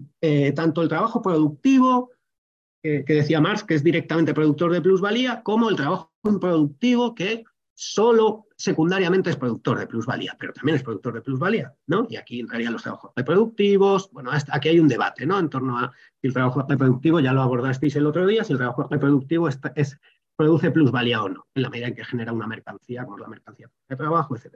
Aquí hay debates. En, cualquier caso, en cualquier caso, el trabajo en el sistema capitalista es productor de plusvalía. Y es eso lo que se rechaza. El trabajo en todas sus formas, en la medida en que en todas sus formas en el sistema capitalista el trabajo está enfocado a la producción de plusvalía. Eh, y por lo tanto, eh, eh, es trabajo explotado. ¿Vale? Yo creo que, no merece y, no es muy, aunque hay que distinguir y, entre, por ejemplo, trabajo y empleo, ¿no? Sobre todo, no sé si esto se abordará en, sesiones futuras, por ejemplo, cuando se aborda esto que Bibi Heber llama los trabajos de mierda, trabajos que son sin sentido y muchos de ellos no, no generan ningún valor. Eh, digamos que son, trabajos, son empleos que parece que solo existen para, mantenernos ocupados, ¿no? Y, y, que, y que no, no, podamos, no podamos crear nada diferente, ¿no? Eh, eh, hay que distinguir y es necesario, pero a día de hoy muchas de las actividades que hacemos, que ni siquiera consideramos trabajo, son generadoras de plusvalía. Eh, yo siempre digo, para los que nos dedicamos a, esto, es un clásico, ¿no? Para los que nos dedicamos a los trabajos, eh, digamos, intelectuales, muchas veces es mucho más productivo eh, una charla con unas cervezas, con unos amigos, hablando sobre un tema, que, otras situaciones, ¿no? Que una reunión de un departamento hablando sobre no sé qué, ¿no? Esta reunión que se podría resolver en un mail y una cosa está teniendo lugar fuera del espacio de trabajo, no está siendo considerada trabajo y está siendo mucho más productiva eh, eh, que la otra. ¿no? Bueno, entonces, eh, aquí, aquí, hay, aquí hay serios problemas a la hora de definir la cuestión de las condiciones de trabajo. Pero yo creo que, creo que es conveniente, estos son posicionamientos políticos también, no solo decir que las condiciones son malas, que son malas en muchos casos, en la mayor parte de los casos, no solo que las condiciones de trabajo son malas, eh, sino un rechazo generalizado del trabajo, en tanto que categoría que, ordena la vida social, ¿vale? Y, entendiendo esto como, eh, eh, el capitalismo, en el capitalismo todo trabajo está dirigido a la producción de plusvalía y por lo tanto a refuerzo y reproducción del capital. Y por último, perdona que, para decir dos tonterías me oye tanto, eh, bueno, yo lo último creo que, es, que es un temazo y que es un temazo que está ahora. Yo, yo eh, eh, esta cuestión, ¿no? precisamente los regímenes de guerra, como, como creo que a, día de hoy quien está sosteniendo las posiciones, desde mi punto de vista, a lo mejor y tal, eh, más inteligentes es Raúl Sánchez Cedillo, acerca de cómo eh, precisamente los regímenes de guerra suponen una fascistización que, que permiten, eh, digamos, apuntalar las formas más disciplinarias del capital o del capitalismo y que, bueno, es que la guerra lo, lo justifica todo, ¿no? Eh, la guerra, la guerra eh, de Ucrania eh, por su emancipación, como la guerra de los rusos por, por, lo que sea que quieran hacer con Ucrania, como la de los europeos, ¿qué tal? ¿no? Esto, esto supone, mm, precisamente o, marca o genera un contexto de justificación en la que parece que todo lo demás es secundario. ¿no? Yo me acuerdo hace tiempo había un, Eh, eh, un comentario acerca de, esta serie que yo nunca vi, de, los Walking Dead, la serie está de zombies, ¿no? Que decían, bueno, claro, eh, en Walking Dead, como han llegado los zombies, pues ya todos los demás temas son secundarios. La cuestión del machismo, la cuestión de la discriminación racial, la cuestión de no sé qué, todo esto no lo podemos saltar porque como hay que luchar contra los zombies, ¿no? Entonces, es, un, sistema, los sistemas de guerra son sistemas zombies, es, esto, es, el ataque de los zombies que permite justificar absolutamente todas las medidas más extremas eh, eh, y que impugnan eh, los logros más básicos. No, no, hay, hay, una, hay, una, cuestión, por ejemplo, que a, mí, que a mí me hubiera gustado también abordarla, pero sabía que no iba a dar tiempo, pero me permito ahora. Fijaos, la guerra contra el virus, la guerra contra el virus justificó toda una serie de medidas que no eran contra el virus, que tenían que ver con otra cosa, que tenían que ver con otra cosa. Eh, al mismo tiempo que, desde mi punto de vista eh, eh, hubo un movimiento de emancipación que fue el movimiento por el cual la gente nos confinamos, que fue de rechazo al trabajo generalizado. Fuimos capaces de impugnar las formas de trabajo asalariado durante meses consiguiendo dinero gratis. Consiguiendo dinero gratis. yo soy de los que piensan que el confinamiento no fue una imposición impuesta desde el Estado, sino que fue una elección de las poblaciones en su autonomía. El caso, esto en, España lo que pasa es que efectivamente Pedro Sánchez eh, eh, dijo, os podéis ir a casa, pero allí donde no lo dijeron, la gente también se fue a casa. ¿no? El caso, el caso de, Inglaterra, el, gobierno inglés no, eh, no impuso el confinamiento y la gente se, confinó, dejó de trabajar, las empresas cerraron, a la gente se le siguió pagando. Y hay otra, otra serie de casos. ¿no? Es un caso de rechazo del trabajo masivo, generalizado, coordinado por parte de las poblaciones eh, eh, quiero decir, a mí me parece muy interesante cuando hablamos de rechazo al trabajo y, quizá por eso me viene ahora, eh, quizá es la experiencia en nuestras vidas de rechazo al trabajo colectivo más importante que vayamos a vivir. no estoy seguro, pero, pero hay, que tener en cuenta que, fuimos capaces como sociedades de suspender todo, todo aquello que no eran trabajos esenciales y sin embargo seguir cobrando la, quien estuviese empleado. Ya sabéis que aquí hubo diferencias, etcétera, ¿no? Entonces creo que también hay que, hay que, hay que atender a estos momentos un poco excepcionales. ¿no?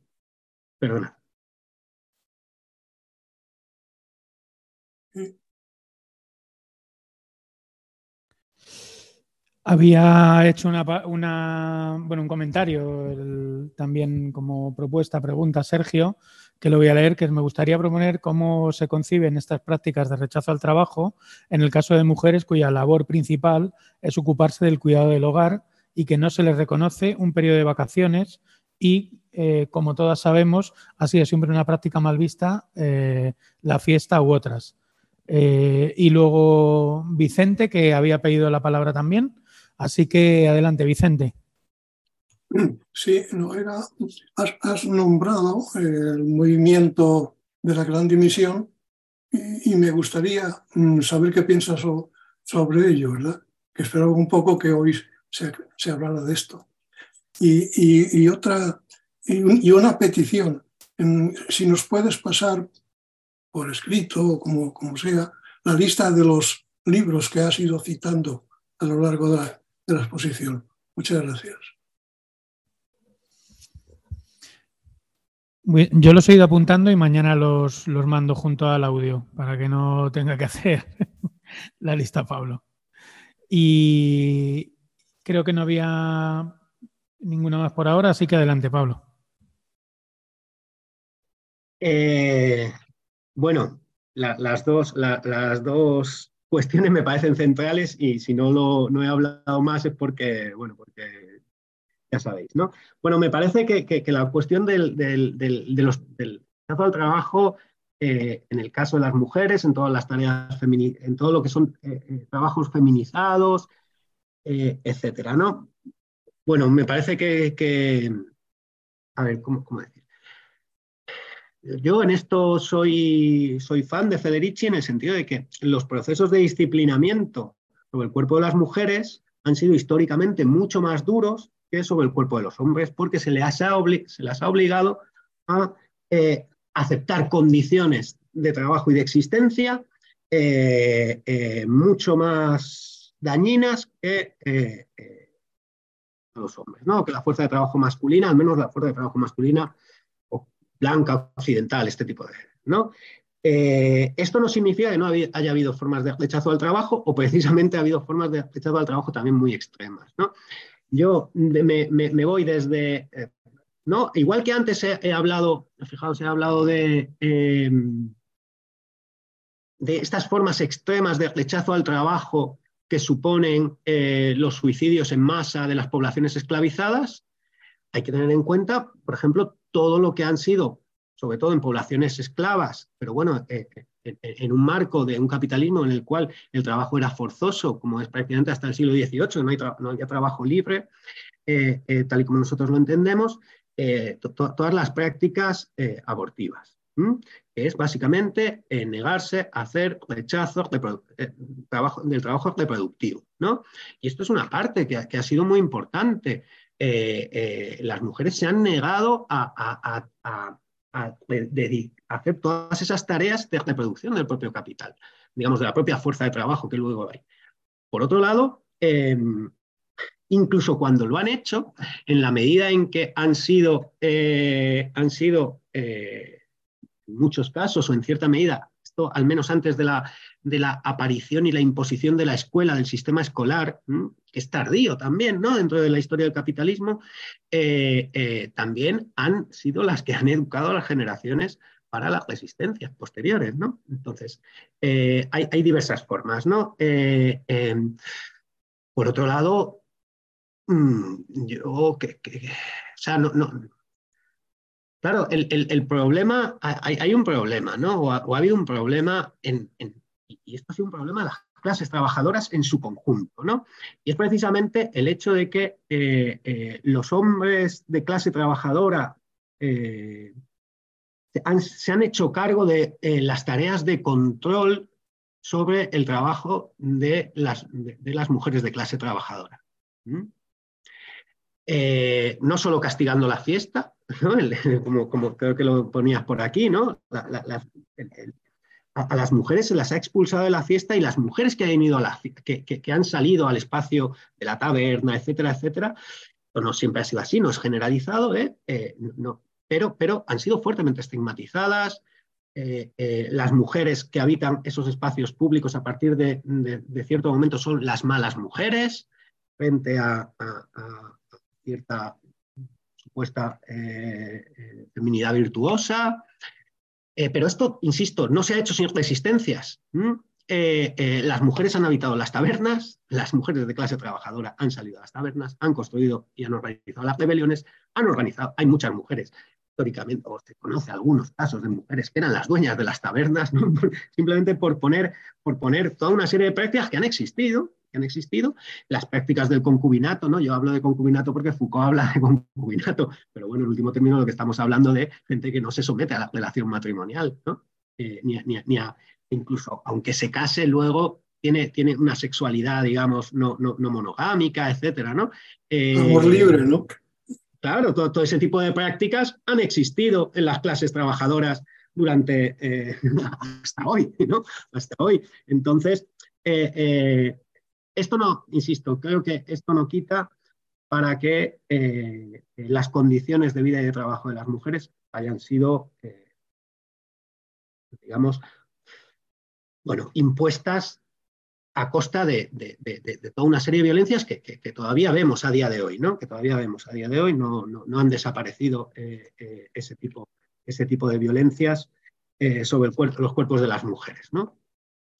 Con las modificaciones que haya, ¿eh? no quiero.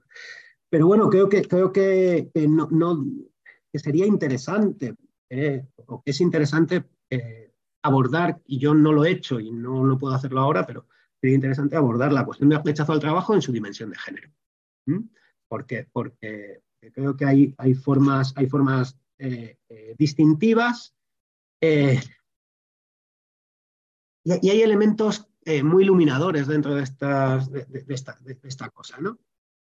Eh, eh, por ejemplo, ha habido un problema histórico entre, entre, las clases trabajadoras feminizadas y, y, los, hombres. Bueno, los hombres van a trabajar el salario, es un salario familiar, es un salario que está hecho no solo para la reproducción del trabajador en, cierto, en ciertos periodos, sino para del núcleo familiar, ¿no? Del, eh, y por lo tanto la mujer es dependiente respecto del salario que a nombre va eh, a nombre del marido.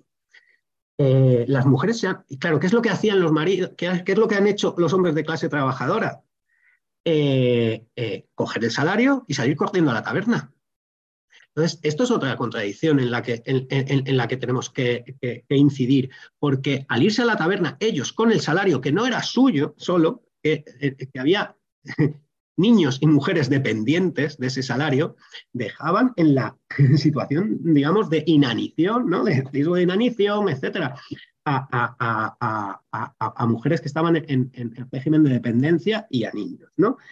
Eh, entonces, Ha habido, históricamente, sabemos de las batallas por el salario, en la cual las mujeres se organizaban para ir el día de cobro a coger ellas el salario y verdaderas batallas campales entre eh, mujeres de clases trabajadoras y hombres de clases trabajadoras, porque esos salarios, insisto, no eran eh, tal. Eh, bueno, habría mucho que decir en esto, es, un temazo, ¿no? respecto a la gran dimisión, bueno, yo, yo no, claro, es que yo la he seguido, o sea, yo no tengo mucho que decir, quiero decir que no podáis decir cualquiera, ¿no? Lo, hemos seguido lo que, nos van, lo que nos van comentando en los medios, este pánico que parece estar generando la patronal acerca de faltan trabajadores, faltan trabajadores, la gente, faltan trabajadores porque la gente no quiere trabajar, ¿no?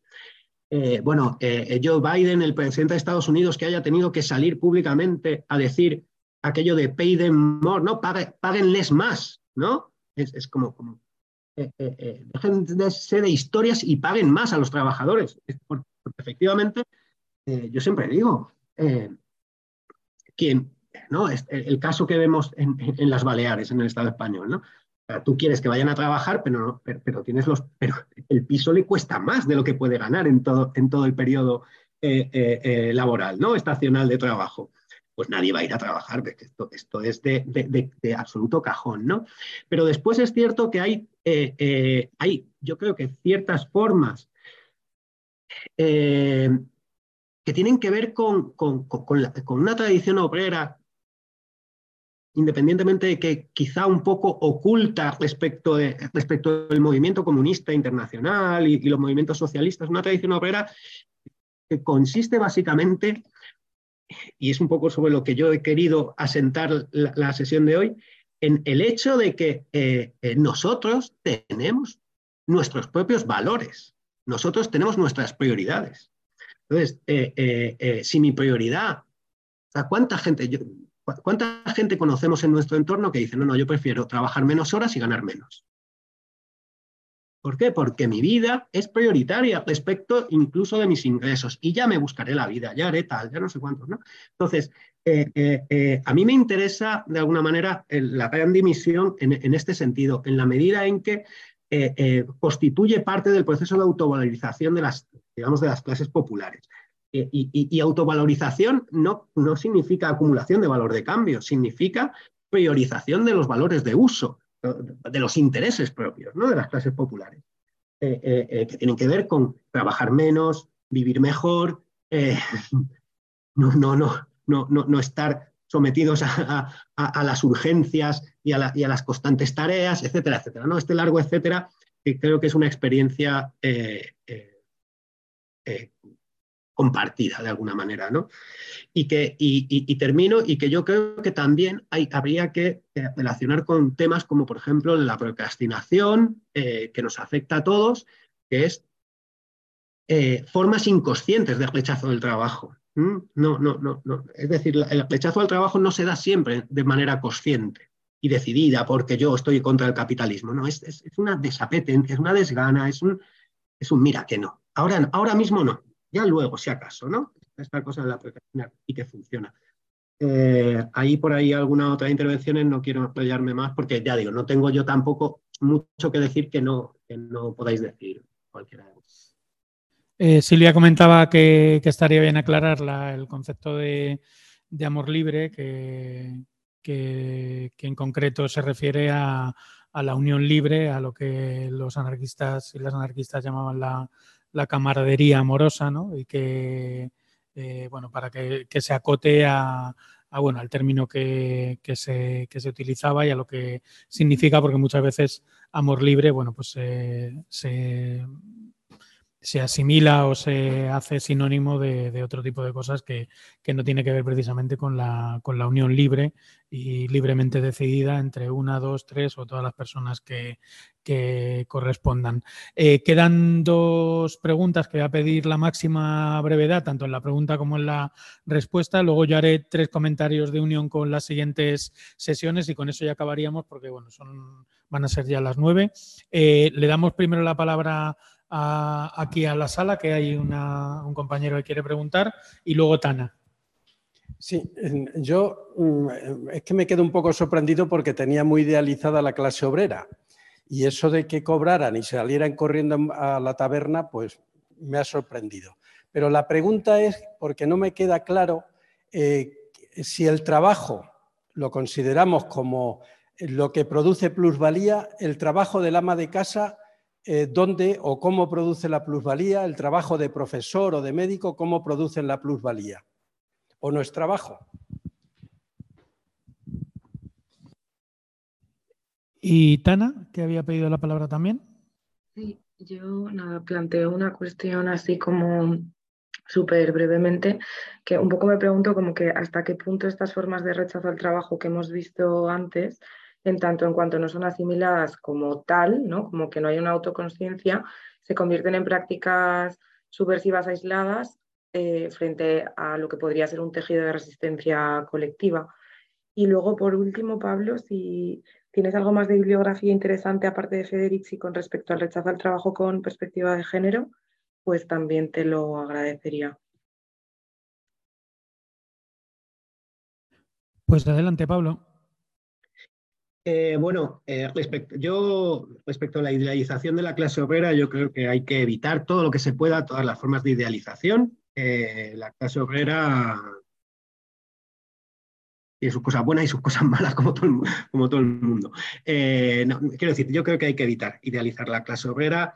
Las prácticas de la ebriedad por parte de la clase trabajadora han sido y siguen siendo a día de hoy un clásico.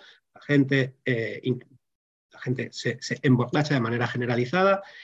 yo no hago una consideración moral de esto, ¿de acuerdo? Eh, eh, creo que hay que pensarlo en su función política, en su dimensión política, en, esa dimensión, y es lo que a mí me ha interesado. Aunque, tiene que ver, aunque la dimensión moral también tiene que ver con la dimensión política, porque, eh, como, decía antes, la ética del trabajo, todo este tipo de, protocolos han, hecho mucho hincapié precisamente en la necesaria sobriedad de la clase trabajadora. Respecto a la cuestión de eh, la todo esto es un debate dentro del feminismo que, han, planteado las feministas de manera muy clara. Eh, la economía feminista, o alguna una parte importante de la economía feminista, viene eh, reivindicando el carácter directamente productivo de los trabajos reproductivos. Esto es así, se, se, comentó el otro día en qué medida el ama de casa o el profesor está produciendo una mercancía concreta, que es esa mercancía que llamamos fuerza de trabajo, y por lo tanto está siendo directamente productiva de plusvalía. Eh, en, cualquier caso, en cualquier caso, yo creo que eh, eh, Marx, tal y como hace las distinciones entre trabajo productivo e improductivo, los trabajos improductivos caerían de lado eh, eh, perdón, los trabajos reproductivos caerían en general, en general, todos los que no son asalariados, pues se puede hacer trabajo reproductivo asalariado y por lo tanto es trabajo directamente productivo de plusvalía o trabajo eh, reproductivo en, en, otras condiciones que no son las salariales y por lo tanto sería trabajo improductivo. Pero el trabajo improductivo en Marx no es que no produzca plusvalía, es que la produce solo secundariamente, de manera indirecta. Es decir, una persona, no sé si, bueno, me has, pedido brevedad, Pablo, así que me voy a saltar la, diferenciación entre trabajos productivos e improductivos en Marx, porque creo que no es el caso. Eh, en, cualquier caso, en cualquier caso, los trabajos, este tipo de trabajos reproductivos son estrictamente necesarios para la producción de plusvalía, en cualquiera de los casos. Se consideren productivos o improductivos, eso es independiente. Son necesarios eh, eh, porque sin, como decía, como decía Marx, eh, hasta un niño sabe que eh, un modo de producción para producir antes tiene que poder reproducirse. Eh, respecto a la... Ahora mismo bibliografía me pillas un poco así que, no sé, tendría que pensarla, la pienso y, si eso ya se la, se la, comentaría, lo digo por, lo que por la pregunta que has hecho, Tana, ya se la comentaría a, a Pablo. Ahora me pillas un poco... Eh, respecto a, sí que tengo una respuesta así bastante sucinta respecto a la cuestión esta de las formas no conscientes. Eh, yo aquí tengo, tengo, tengo formas, tengo, tengo mucha duda. ¿no? Eh, creo que, por ejemplo, hay cuestiones como el malestar, son formas no conscientes de resistencia, etcétera. que tienen que ver, por ejemplo, con las ansiedades, las depresiones, etcétera, ¿no? Hay toda una serie de elementos eh, que no son conscientes, sin embargo, funcionan. Lo que yo no sé si tienen que hacerse conscientes o tienen que politizarse. Eh, y, no sé si eh, la politización es exactamente lo mismo que la conciencia. ¿vale? entiendo que en la tradición marxista y la tradición obrera la toma de conciencia era la condición necesaria para, de alguna manera, mm, la subversión del orden, pero yo no soy muy marxista en ese sentido, no creo que las luchas pasen necesariamente por el ámbito de la conciencia. Eh, soy más delesiano, si queréis, o más, más freudiano. Entonces, eh, lo que sí que tengo claro es que sí, que hay que, que, requieren de una politización. Y sin esa politización, eh, difícilmente pasan de. Bueno, el, capitalismo ha, demostrado ser capaz de, de articularse eh, en, función de, en función de las resistencias que encuentra en el trabajo y, me imagino que si no, no, sé si veremos el día que, deje de hacerlo, pero entonces ya estaremos en otra situación. Gracias. ¿eh? Muy bien, pues muchas gracias, eh, Pablo. Solo, solo dos enganches para acabar. Justo la sesión que viene tiene que ver con el libro de Greber de de, trabajo y bueno, pues ahí podremos seguir dándole vueltas a esta cuestión de qué es eh, un trabajo útil, lo que es un trabajo necesario, qué es un trabajo inútil, cuál es un trabajo de mierda o cuáles son los trabajos precarios y muy útiles que, necesita la, la sociedad.